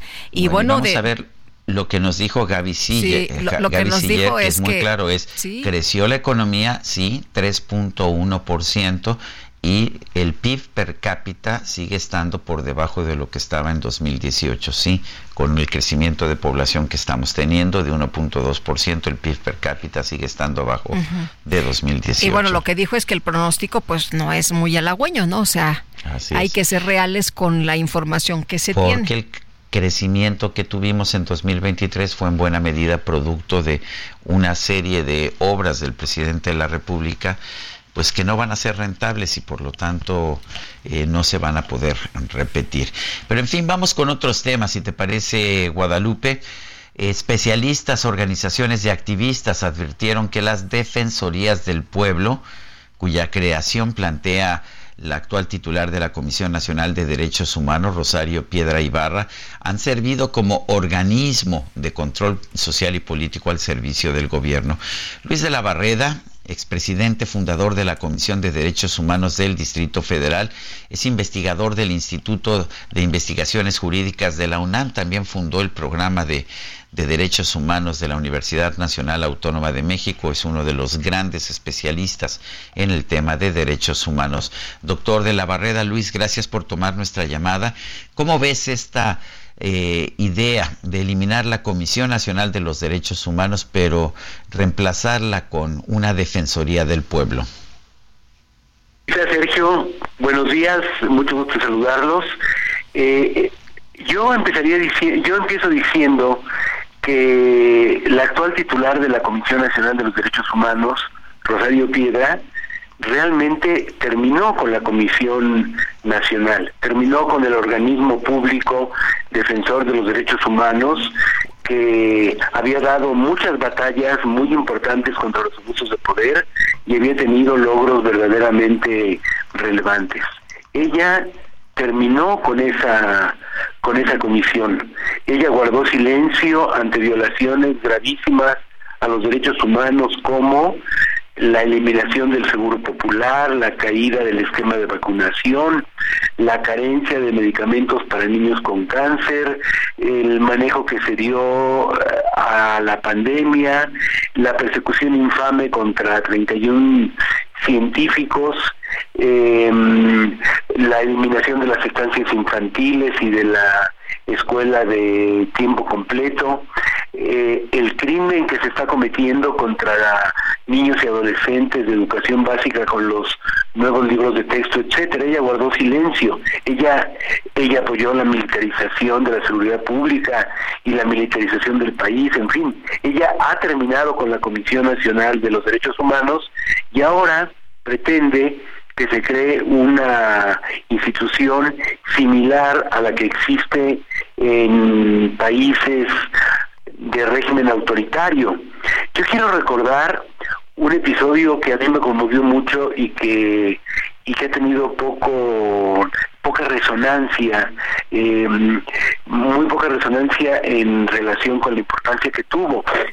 El hijo del defensor del pueblo de Venezuela hace ya varios años, pero ya dentro del dentro del chavismo, le dirige una carta a su padre diciéndole que él es el defensor de los derechos del pueblo, que actúe como tal, que no actúe simplemente como un empleado silencioso y servil del gobierno bolivariano.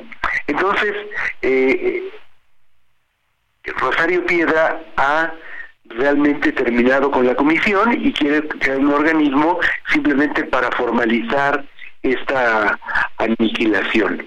Em, eh, es tener un tener un frasco que tenía una, una sustancia muy importante que ahora tiene desechos y simplemente le quiere cambiar de rótulo para que se reconozca como tal. Eh, doctor, las eh, comisiones y los titulares de las comisiones anteriores eran eh, mejores que la que tenemos ahora, tenían más eficacia, atendían mejor a las personas que lo solicitaban.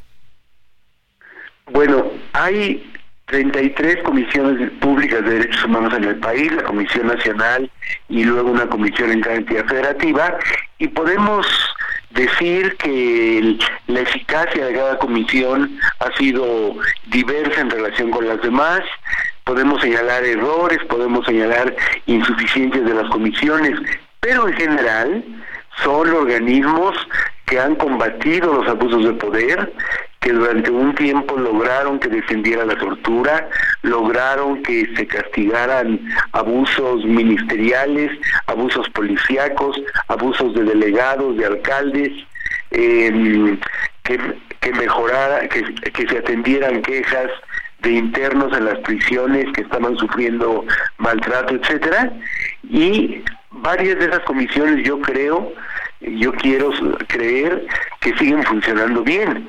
Lo que lo que sucede en la Comisión Nacional es una verdadera catástrofe. Eh, nunca sería dado que todos los miembros del Consejo Consultivo renunciaran como protesta por la actitud de la titular. ¿cómo, ¿Cómo ves las posibilidades, Luis, de que realmente logre su cometido? la, la presidenta de la Comisión de Derechos Humanos y logre eliminar esta comisión? Requeriría de una mayoría calificada que con la que afortunadamente no cuenta el partido en el poder, entonces le veo pocas posibilidades, pero más allá de que se haga esta metamorfosis extraña, una metamorfosis verdaderamente kafkiana como la metamorfosis que que lleva el título de este relato escalofriante de Kafka. Más allá de eso, lo que importa es esto, al, al, al designarse en la titularidad de la Comisión Nacional a una incondicional del presidente de la República, se terminó con la Comisión Nacional como lo que había sido, un verdadero ombudsman, o para utilizar un término en boga, para utilizar un lenguaje influyente, un ombudsperson. Decía el doctor Carpizo eh, que un ombudsman es completamente autónomo o no es un ombudsman. Una de las acciones es esta la inacción de, de la señora Piedra que eh, en defensa de los derechos humanos que, y, que contrasta con lo que ha hecho en, otras cosas. Por ejemplo, le cambió el nombre al edificio principal de la Comisión Nacional de los Derechos Humanos, que se llamaba Jorge Carpizo, y le cambió el nombre porque creo que no solamente ha mostrado una absoluta incondicionalidad al presidente de la República, sino creo que también está caracterizada como el presidente por su resentimiento, por su rencor, por su afán de destruir todo lo anterior. Bueno, pues Luis de la Barreda, expresidente fundador de la Comisión de Derechos Humanos del Distrito Federal, investigador ah, de la UNAM, del Instituto de Investigaciones Jurídicas de la UNAM, gracias por tomar nuestra llamada. Lupita Sergio, muchas gracias a ustedes. Un abrazo. Un abrazo, muy buenos días. Bueno, el presidente López Obrador confirmó que la filtración de datos de más de 300 personas, periodistas y reporteros que cubren su conferencia mañanera se debió a un hackeo. Esto por la mañana. Ya por la conferencia de la tarde, pues resulta que se dio a conocer que fue un descuido realmente que una persona que trabajaba en Presidencia de la República y en Palacio Nacional, pues eh, resulta que fue despedida y se llevó toda la información y fue quien dio a conocer precisamente pues eh, estos datos. Leopoldo Maldonado, director regional de la organización Artículo 19. Pues, ¿cómo ves estas explicaciones y lo más grave, ¿no? La filtración de información sensible de compañeras y compañeros.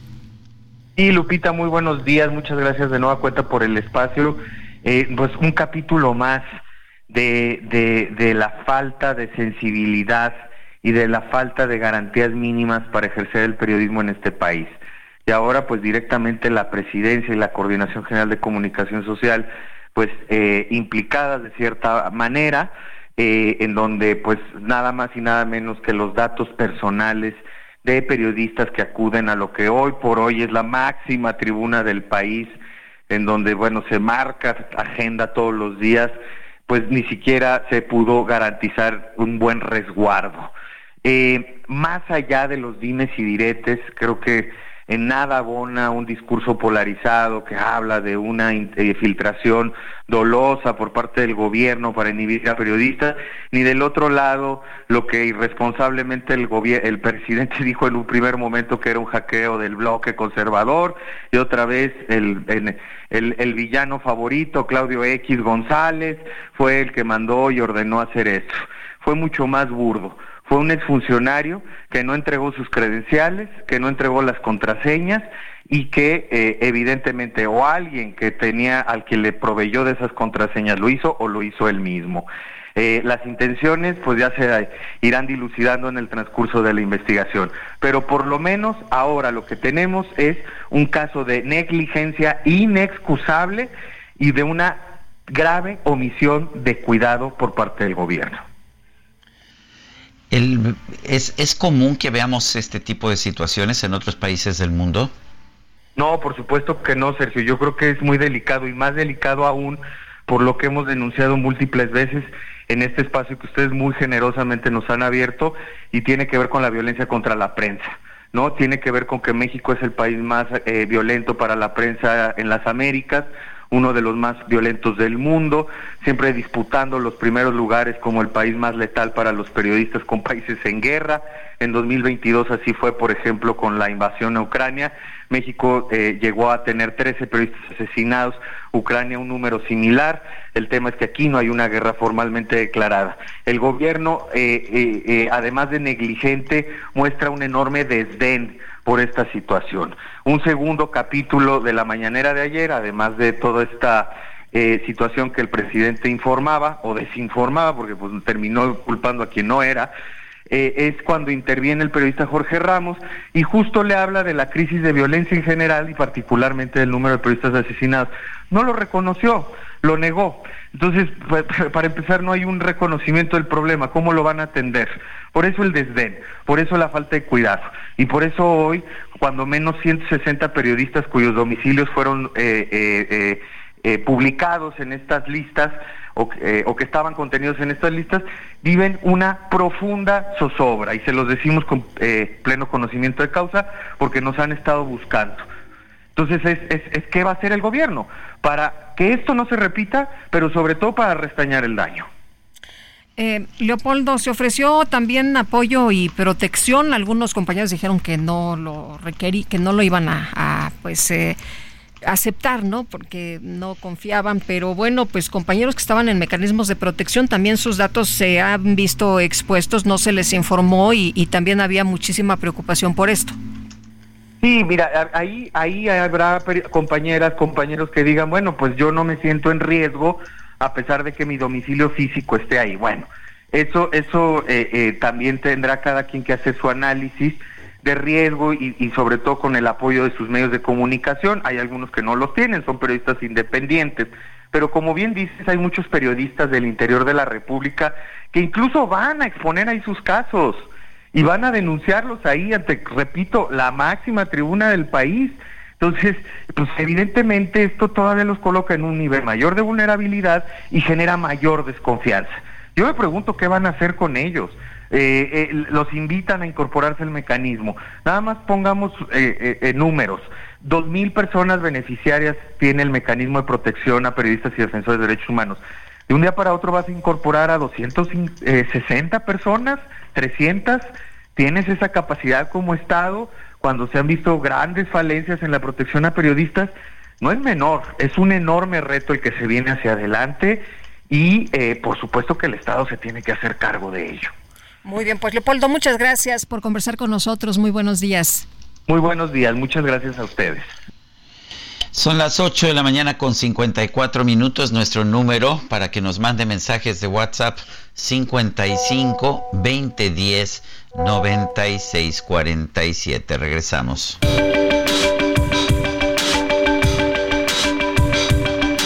Sergio Sarmiento y Lupita Juárez quieren conocer tu opinión, tus comentarios o simplemente envía un saludo para ser más cálida esta mañana. Envía tus mensajes al WhatsApp 55 20 10 96 47.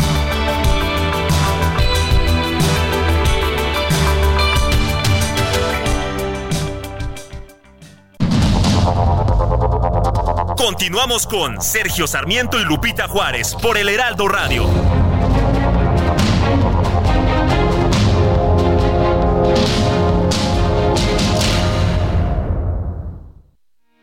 Porque te presta hasta cuatro meses de tu sueldo. Porque lo obtienes en máximo 24 horas. Porque lo utilizas para lo que quieras. Porque lo tramitas fácil y sin intermediarios. Porque tiene las tasas más bajas del mercado. Porque es tu derecho. Fonacot es el crédito. Fonacot 50 años cumpliendo. Gobierno de México. Bueno, y vámonos a los mensajes. Alex Reyes de Atizapán nos dice, hola Sergio y Lupita, acaban de cerrar Aquiles Cerdán para exigir agua. Son pocas las personas y ya es un caos. No es el primer lugar que cierran por falta de agua. Ha habido en las últimas semanas bloqueos, cierres por todas partes aquí en la ciudad, también en el Estado de México, porque la gente no tiene agua. Dice otra persona, nos dice su nombre. A, mí me despidieron de manera injustificada del Tribunal Superior Agrario. Yo manejaba los datos de transparencia. No sería capaz de hacer algo así, aunque los odie tanto a muchos compañeros. No lo merecían. Buen día, es lo que dice esta persona. Buen día y bueno, nos dice otra persona de nuestro auditorio, eh, buenos días, es un gusto saludarles y comentar que si los candidatos en la contienda presidencial, los que tenemos que ponernos en intercampaña, tenemos que ser los ciudadanos y no escuchar ni ver nada de lo que hagan y digan en este periodo. Gracias por su atención, José Álvarez de Coacalco, en el Estado de México. Son las nueve de la mañana con tres minutos, vamos a un resumen de la información. En su conferencia de prensa de esta mañana, el presidente López Obrador respaldó la teoría de la Fiscalía General de la República sobre un segundo tirador en el homicidio de Luis Donaldo Colosio. Es que si es un tirador solitario, pues es una motivación, aunque sea redundante, personal. Si interviene otro personaje y además es de una institución del Estado, ya hay una connotación distinta pero hay que agregar que a este personaje, según la investigación de la Fiscalía, quien va a rescatarlo es nada más y nada menos que García Luna, que trabajaba en el CISEN. Eso es lo que dice la Fiscalía. Entonces no es cualquier cosa el presidente dijo que no va a indultar a nadie, que no eh, pues se va a permitir la impunidad, que se trata de un asunto de Estado. Y tres policías del Estado de México con funciones en Ecatepec fueron detenidos por elementos de la Fiscalía Capitalina por su presunta participación en el delito de secuestro express agravado, sí, policías del Estado de México y en funciones. La alcaldesa de Cuauhtémoc, Sandra Cuevas, presentó una denuncia ante la Fiscalía General de la Ciudad de México por supuestas amenazas recibidas de Roberto Noricumbo, el joven golpeado por sus escoltas, por sus colaboradores. Bueno, y por otra parte, un tribunal especializado en competencia económica ratificó la suspensión definitiva que frena el acuerdo de la Comisión Reguladora de Energía con el cual se pretende contabilizar como energía limpia la generada por centrales de ciclo combinado. El gobierno de Argentina derogó cerca de 70 normas sobre el control de precios, abastecimiento y otras exigencias burocráticas como parte de las medidas para desregular la economía y combatir la inflación. La policía española detuvo a los propietarios y dos trabajadores de una funeraria de Valencia por vender de manera ilegal cadáveres a distintas universidades. En redes sociales comenzó una tendencia que consiste en cantar canciones de Taylor Swift traducidas al español para experimentar cómo las escuchan los angloparlantes.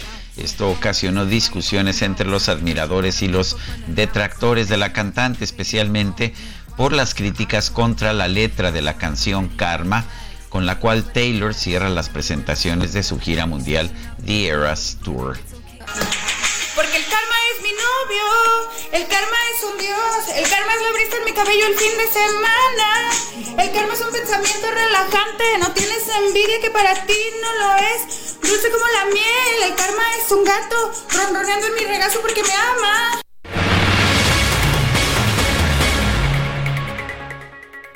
El sistema de aguas de la Ciudad de México lanzó el micrositio Agua en tu colonia. Esto es para consultar horarios y fuentes de abasto en las colonias de las 16 alcaldías. Cintia Stettin nos cuenta. Adelante, Cintia. Muy buenos días, Sergio Lupita. Buenos días al auditorio. Pues el Sistema de Aguas de la Ciudad de México lanzó el micrositio Agua en tu Colonia, en el cual se podrá consultar el horario y fuentes de abasto en las colonias de las 16 demarcaciones. Lo anterior tiene como propósito que los capitalinos tengan acceso a la información sobre la distribución del agua ante los ajustes en el sistema Cutzamala que se encuentra en un nivel muy bajo de llenado. Eh, comentarte pues que la página web es aguaentucolonia.sacmex.cdmx.gov.mx y ahí se informa pues sobre los canales que abastecen de agua a la capital y se dan recomendaciones para evitar el desperdicio de este líquido vital.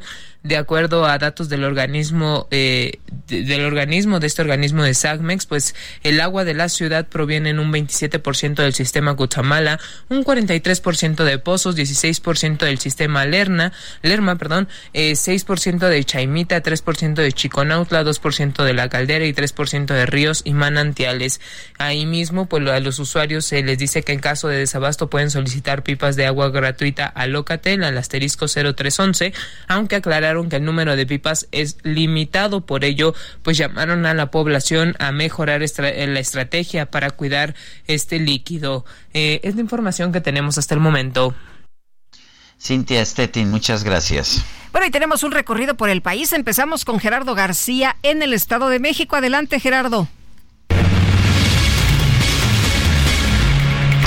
Hola, ¿qué tal? Muy buenos días, Sergio Lupita. A 38 días de haber sido privados de la libertad, cuatro trabajadores de pollo se detuvo un segundo supuesto implicado en estos hechos, donde se señala que está detrás el cártel de la familia michoacana. La Fiscalía General de Justicia del Estado de México informó que se trata de César Alberto N., considerado como objetivo prioritario y fue lo localizado en Chicoloapan. Detalló que la cumplimentación de la orden de aprehensión se realizó en coordinación con la Secretaría de Seguridad y Protección Ciudadana. César Alberto N. será ingresado al Centro Preventivo Estatal para efectos legales que haya lugar, aunque no se determinó en cuál de los que están en suelo mexiquense. Antes de él, el 23 de diciembre del 2023, fue detenido Santiago N., alias El Zarigüeya, a quien se le señaló de haber conducido la camioneta en la que fueron privados de la libertad estos polleros. Ambos se les vincula a este levantón precisamente cuando estos trabajadores eh, estaban al interior de una bodega en la colonia Parques Nacionales la madrugada del 22 de diciembre del año pasado. Las víctimas son Rigoberto, Eliseo Jaime Isidoro, por los que aún no se tiene conocimiento y ni información de ellos. Además que eh, esto a pesar de que familiares y también la dueña de este negocio han pedido a las autoridades que den con su paradero y también que se dé justicia y se detenga a estos presuntos delincuentes. Hasta aquí mi reporte y vamos con nuestro compañero Gerardo Moreno. Muchas gracias Gerardo García y qué gusto saludarlos Sergio y Lupita. Les quiero platicar que para buscarse la candidata del partido Morena y de toda la alianza Sigamos Haciendo Historia a la alcaldía municipal de Hermosillo, capital de Sonora, María Dolores del Río Sánchez renunció ayer lunes 29 de enero a su puesto como secretaria de Seguridad Pública del Estado. A través de sus redes sociales, la exfuncionaria agradeció la confianza que tuvo el gobernador Alfonso Durazo para ocupar el cargo de secretaria durante estos dos años y medio que lleva la actual administración, así como el apoyo que recibió para fortalecer las instituciones de seguridad. Sin embargo, dijo que ahora tiene la intención de una nueva aspiración política, que es la candidatura a la presidencia municipal de Hermosillo por Morena a los partidos aliados. Agradeció a todo el personal, hombres y mujeres de la Secretaría de Seguridad, así como a los elementos de la Policía Estatal, a los operadores del C5I, y a todos los policías procesales y las coordinaciones de seguridad que hay en el estado, así como ciudadanos que se sumaron a la estrategia de seguridad, pero dijo que ahora va por otro proyecto. Por su parte, el gobernador Durazo publicó también en sus redes sociales que agradecía el compromiso, honestidad y profesionalismo de María Dolores como secretaria de seguridad desde que inició su gobierno y que le deseaba todos los éxitos en sus retos por seguir. Por otro lado, también anunció que Benjamín González Caballero fue designado como encargado de despacho de esta dependencia de seguridad, ya que él fungía como coordinador estatal del C5I. Así la situación en Sonora, nos quedamos sin secretaria de seguridad que busca ser candidata. Bueno, pues todo mundo anda brincando y ya eh, consiguiendo algún lugarcito, ¿no? Para lo que viene.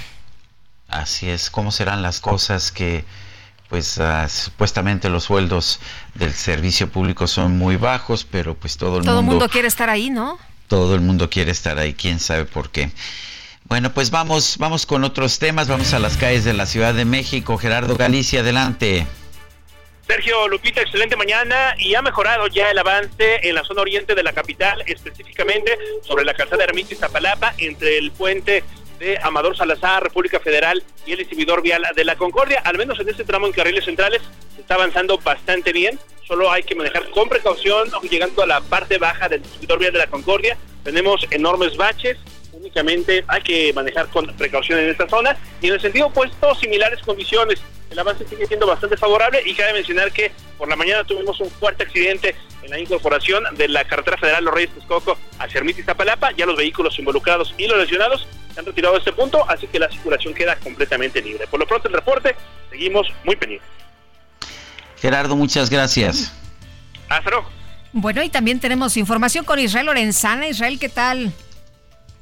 Lupita, muchísimas gracias, Sergio. Pues tenemos información del eje oponente en su tramo Bucareli. Está cerrado a la vialidad por un grupo de manifestantes. Todos ellos salieron del Monumento a la Revolución, han llegado exactamente aquí a la altura del reloj chino. Y bueno, pues en estos momentos buscan reunirse con las autoridades de gobernación. Ellos vienen de diferentes estados de la República. Y bueno, pues la circulación sumamente afectada a partir del Paseo de la Reforma. Tenemos un corte vial a la altura de Morelos con dirección hacia Chapultepec, Valderas y Paseo de la Reforma son las alternativas esta mañana. Pues Sergio Lupita, información que les tengo. Israel, muchas gracias. Hasta luego. Buen día. Y ahora vamos con Mario Miranda. Adelante, Mario. Hola, ¿qué tal, Sergio Lupita? Buenos días. Tenemos buenas noticias para todos los usuarios del metro. Ya este martes 30 de enero a las 10 de la mañana se espera que la línea 12 del metro vuelva a operar, dar servicio en sus 20 estaciones. Inicialmente, recordarles que se abrió el tramo de Miscuac a Periférico Oriente y este día se espera la reapertura del tramo de Periférico Oriente a Claguas.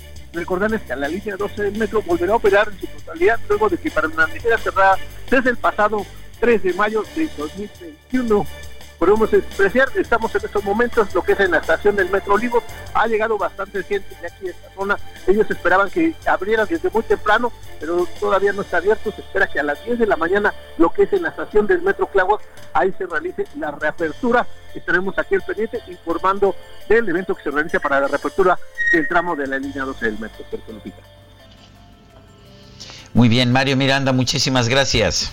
Tenemos pendiente, buenos días. Son las 9 con 24 minutos. Vamos a una pausa. Regresamos. Nuestro número de WhatsApp es el 55 2010 9647.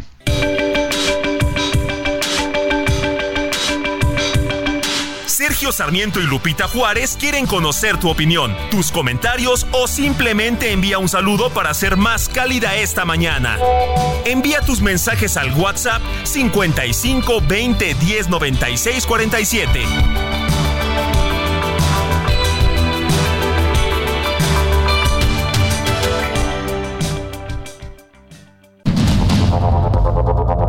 Continuamos con Sergio Sarmiento y Lupita Juárez por el Heraldo Radio.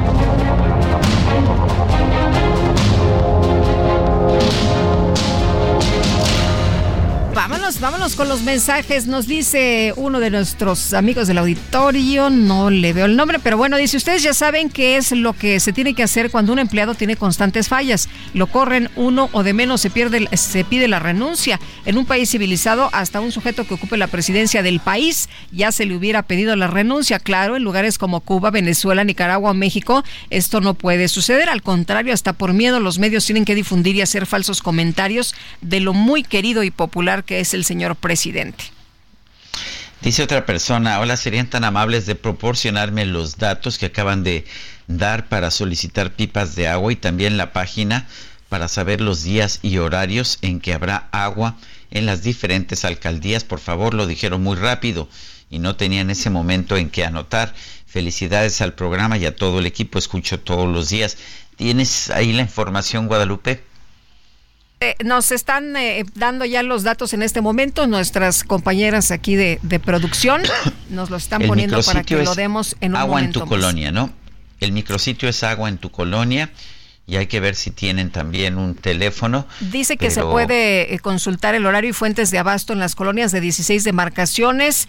Esto en aguaentucolonia.sacmex.cdmx.gov.mx y ahí se informa precisamente, o más fácil, eh, si usted quiere eh, pedir eh, pipas gratuitas, marca asterisco 0311 que es Locatel, aunque se aclara que el número de pipas es limitado. Y bueno, pero ahí está, es asterisco 0311. Vamos con Mónica Reyes, nos tiene información. Adelante, Mónica. Muy buenos días, qué gusto estar con ustedes. Siempre para mí es un agasajo saludarlos, Lupita, Sergio, Sergio Lupita, amigos del Heraldo Radio. ¿Sabían que el descansar bien tiene efectos muy positivos en nuestro cuerpo y mente? Ya que incrementa nuestra creatividad, nos ayuda a perder peso, nos hace ver más jóvenes y sanos, ayudándonos a proteger nuestro corazón. La pasión de Colchones Carreiro por más de 50 años es lograr que tú tengas el descanso que mereces. Un mejor descanso es una mejor calidad de vida. Por eso te invito a que encuentres tu tienda de descanso más cercana en carreiro.mx diagonal tiendas. En ella te darán toda la información que requieras de tu modelo Carreiro favorito. Colchones Carreiro que sueñes con los angelitos. Muchas gracias. Regreso con ustedes. Bonita mañana. Un abrazo. Muy bien, gracias Mónica Reyes. Bueno, y fíjate, Sergio, que se dio a conocer una encuesta de Poligrama y el Heraldo Media Group sobre el uso de los vapeadores. Isaac Masip es vocero de la COFEPRIS. Isaac, ¿qué tal? Muy buenos días. Muy buenos días, Lupita. Muy buenos días, Sergio. Oye, Isaac, pues ¿cómo ves esta eh, información? Se habla de que pues se desconoce el daño a la salud por el uso de los de los vapeadores, que eso pues eh, nos llama mucho la atención. Eh, ¿Se tendría que hacer una campaña más fuerte para dar a conocer esta información? Pues mira, yo creo que exactamente lo mencionas tal cual. Creo que hace falta hablar mucho más de cuáles son los daños a la salud que causan los vapeadores. Y también es importante entender cómo nacen estos productos, ¿no? Estos productos nacen pues con la idea de vender un, una, una imagen o un estilo de vida que normalmente tenían las personas que fumaban, ¿no? Eh, parte importante de lo que hemos dado a conocer en Cofepris es el estudio en el que revelamos, en el que encontramos que los vapeadores contienen más de 30 sustancias que no están reportadas en los impacts.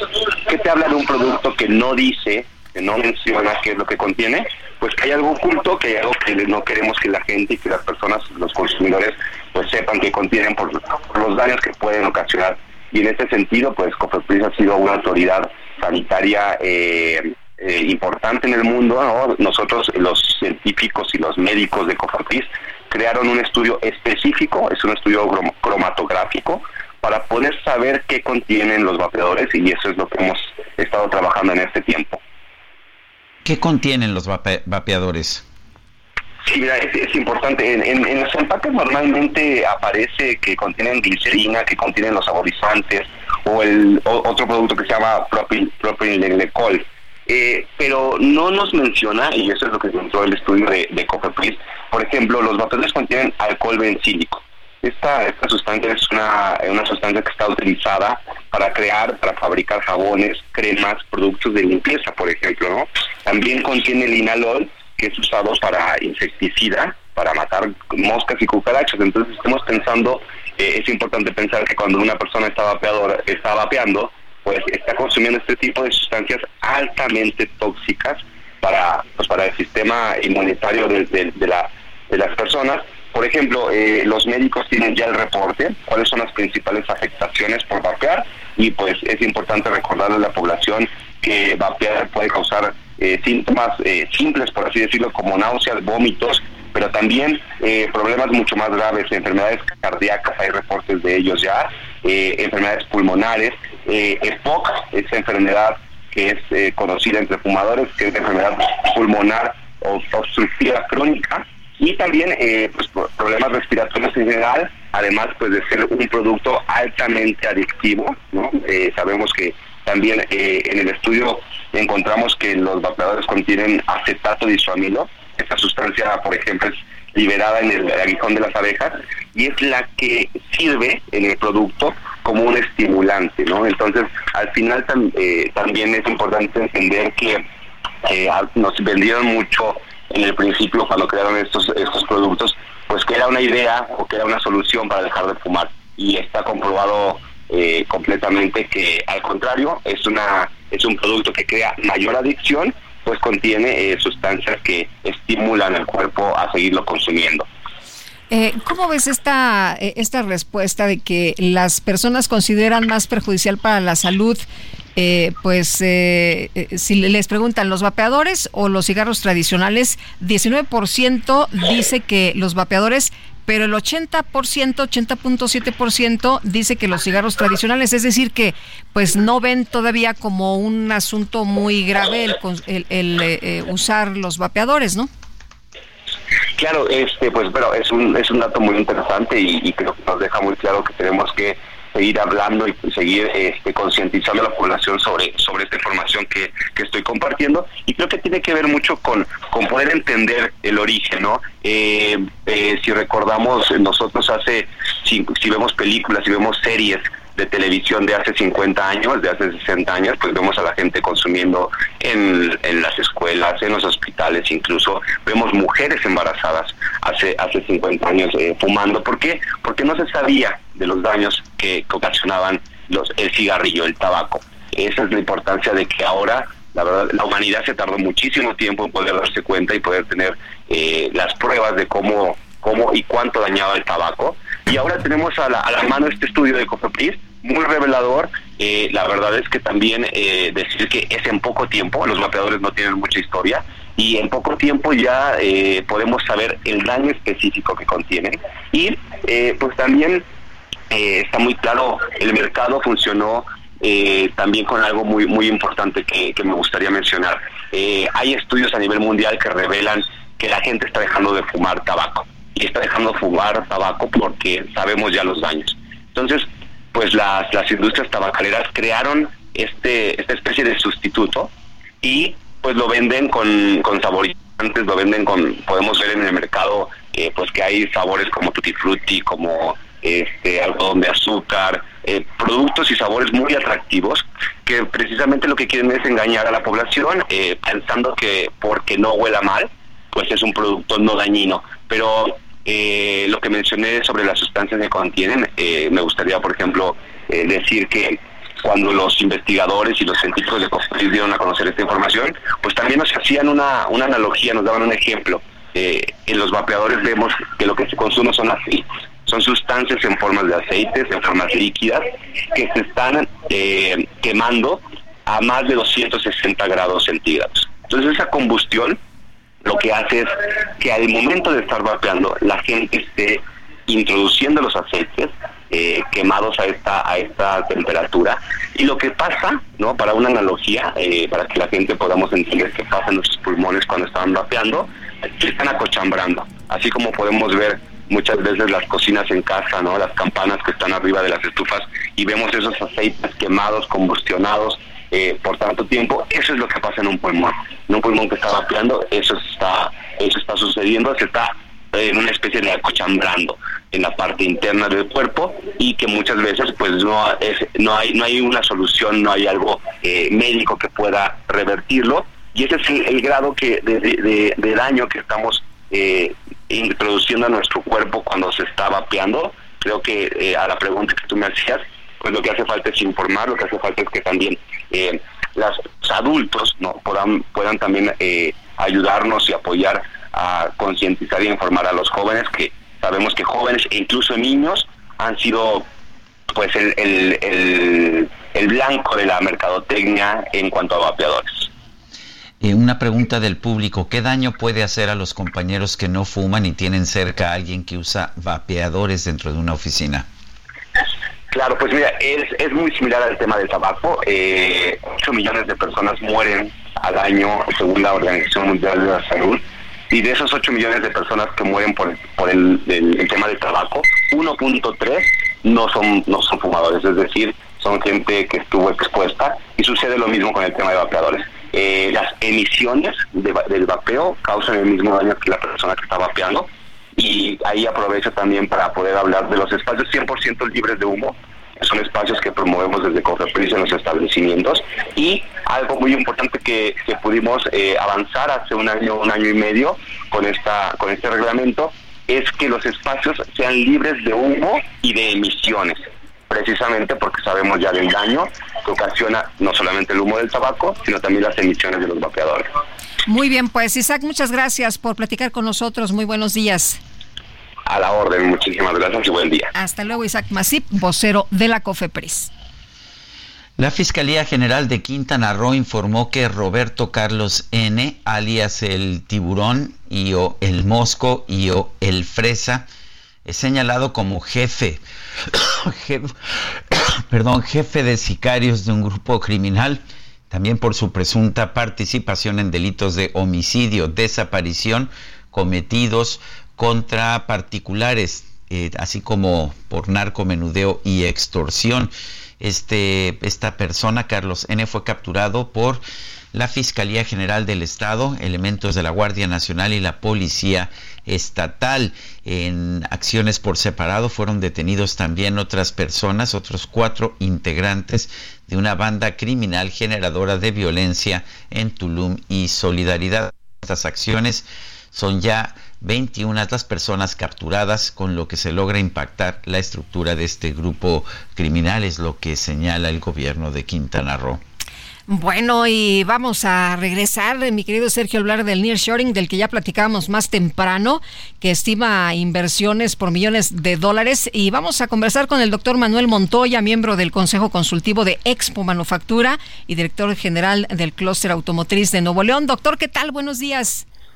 Buenos días, Lupita. Buenos días, Sergio. Mucho gusto. Oiga, doctor, pues, eh, ¿cómo está viendo usted las cosas? ¿Sí estamos aprovechando esta ventana de oportunidad del nearshoring y cómo está impactando a la industria automotriz y manufacturera?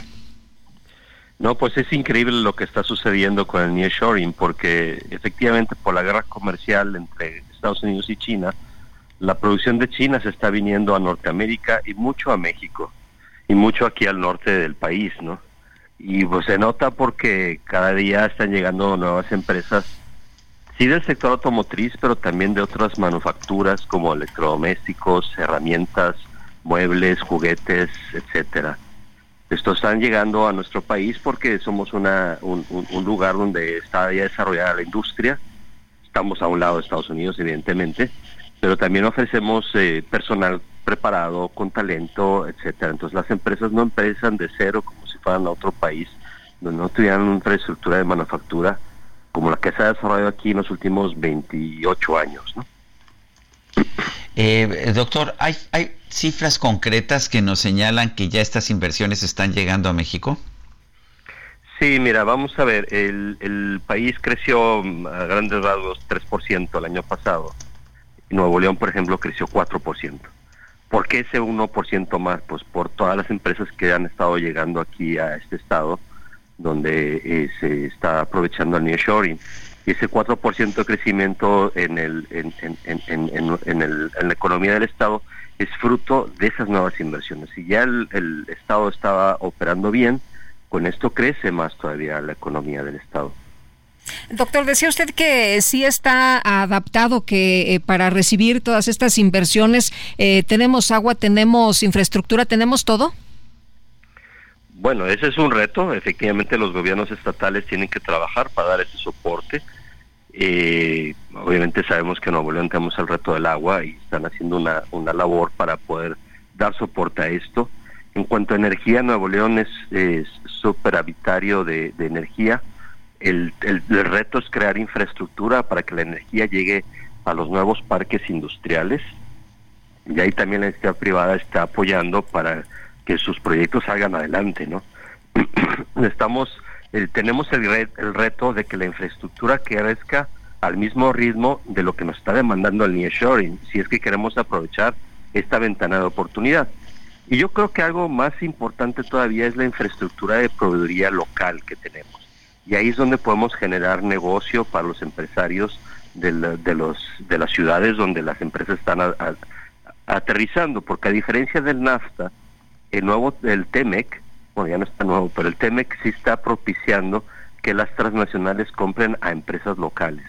Y ahí es donde efectivamente puede haber crecimiento económico para nuestro país, cosa que no vimos con el NAFTA, porque las transnacionales no tenían necesidad de comprarnos a los empresarios locales. En cambio ahora, con las nuevas reglas de origen que se exigen con el TEMEC, ya se están incorporando más empresas de las diferentes localidades. Pues doctor, muchas gracias por platicar con nosotros esta mañana. Muy buenos días. Encantado y pues eh, hoy empezamos Expo Manufactura acá en Monterrey. Esperamos que muchas de estas empresas que están creciendo puedan también tecnificarse un poco más y ser más eficientes en sus procesos de manufactura. Muy bien, pues estaremos atentos. Eh, gracias, doctor Manuel Montoya. Gracias a todos. Hasta luego, muy buenos días. Bye. Gracias.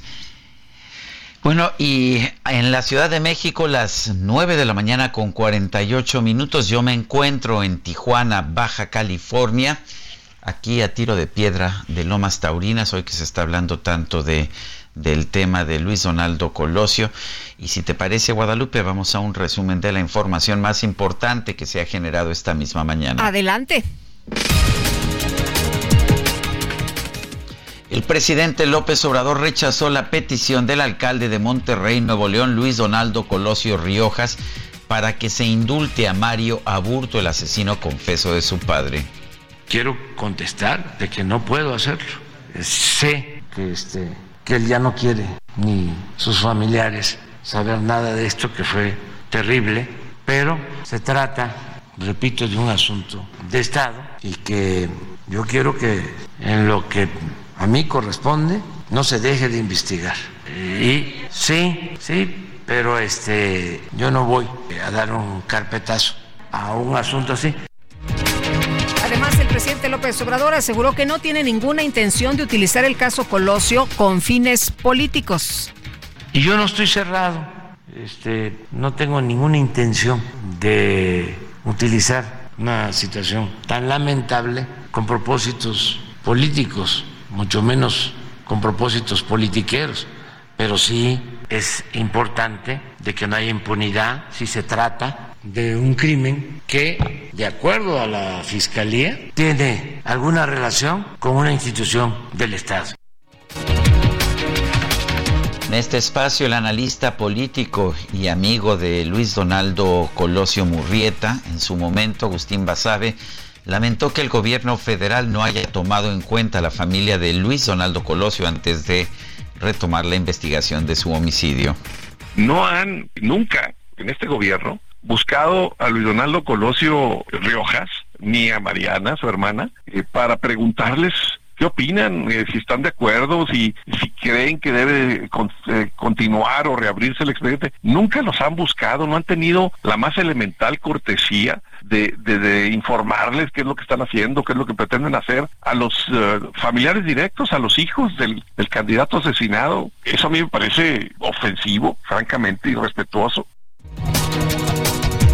Bueno, y por otra parte, el secretario general de la OTAN, Jens Stoltenberg, advirtió al Congreso de los Estados Unidos que una victoria de Rusia sobre Ucrania volvería al mundo más inseguro.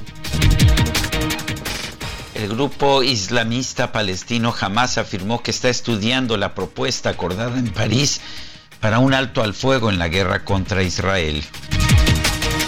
Los sindicatos agrarios españoles anunciaron que van a unirse a las protestas de sus colegas en varios países europeos en contra de las difíciles condiciones y la asfixiante burocracia que enfrenta este sector.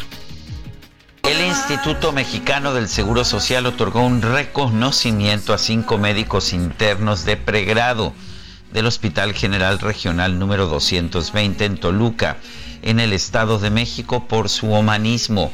Sí, esto fue después de que se hizo viral un video en el cual se observa a estos médicos internos bailando un vals con una paciente que se perdió su fiesta de 15 años debido a que se estaba recuperando de una cirugía.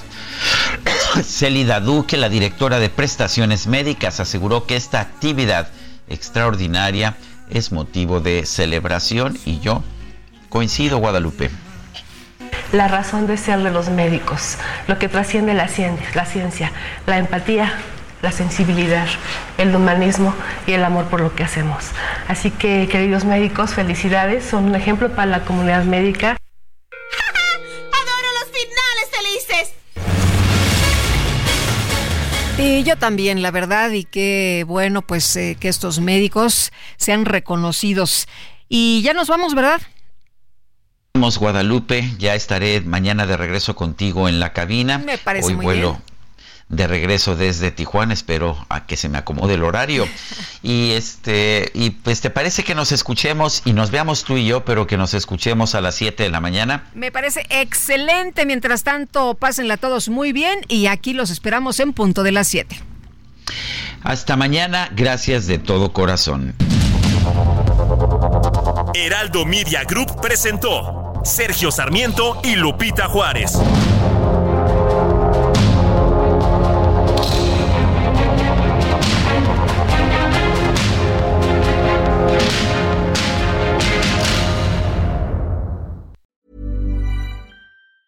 Hey, it's Danny Pellegrino from Everything Iconic. Ready to upgrade your style game without blowing your budget? Check out Quince. They've got all the good stuff shirts and polos, activewear, and fine leather goods, all at 50 to 80% less than other high end brands. And the best part? They're all about safe, ethical, and responsible manufacturing. Get that luxury vibe without the luxury price tag. Hit up quince.com slash upgrade for free shipping and 365 day returns on your next order. That's quince.com slash upgrade.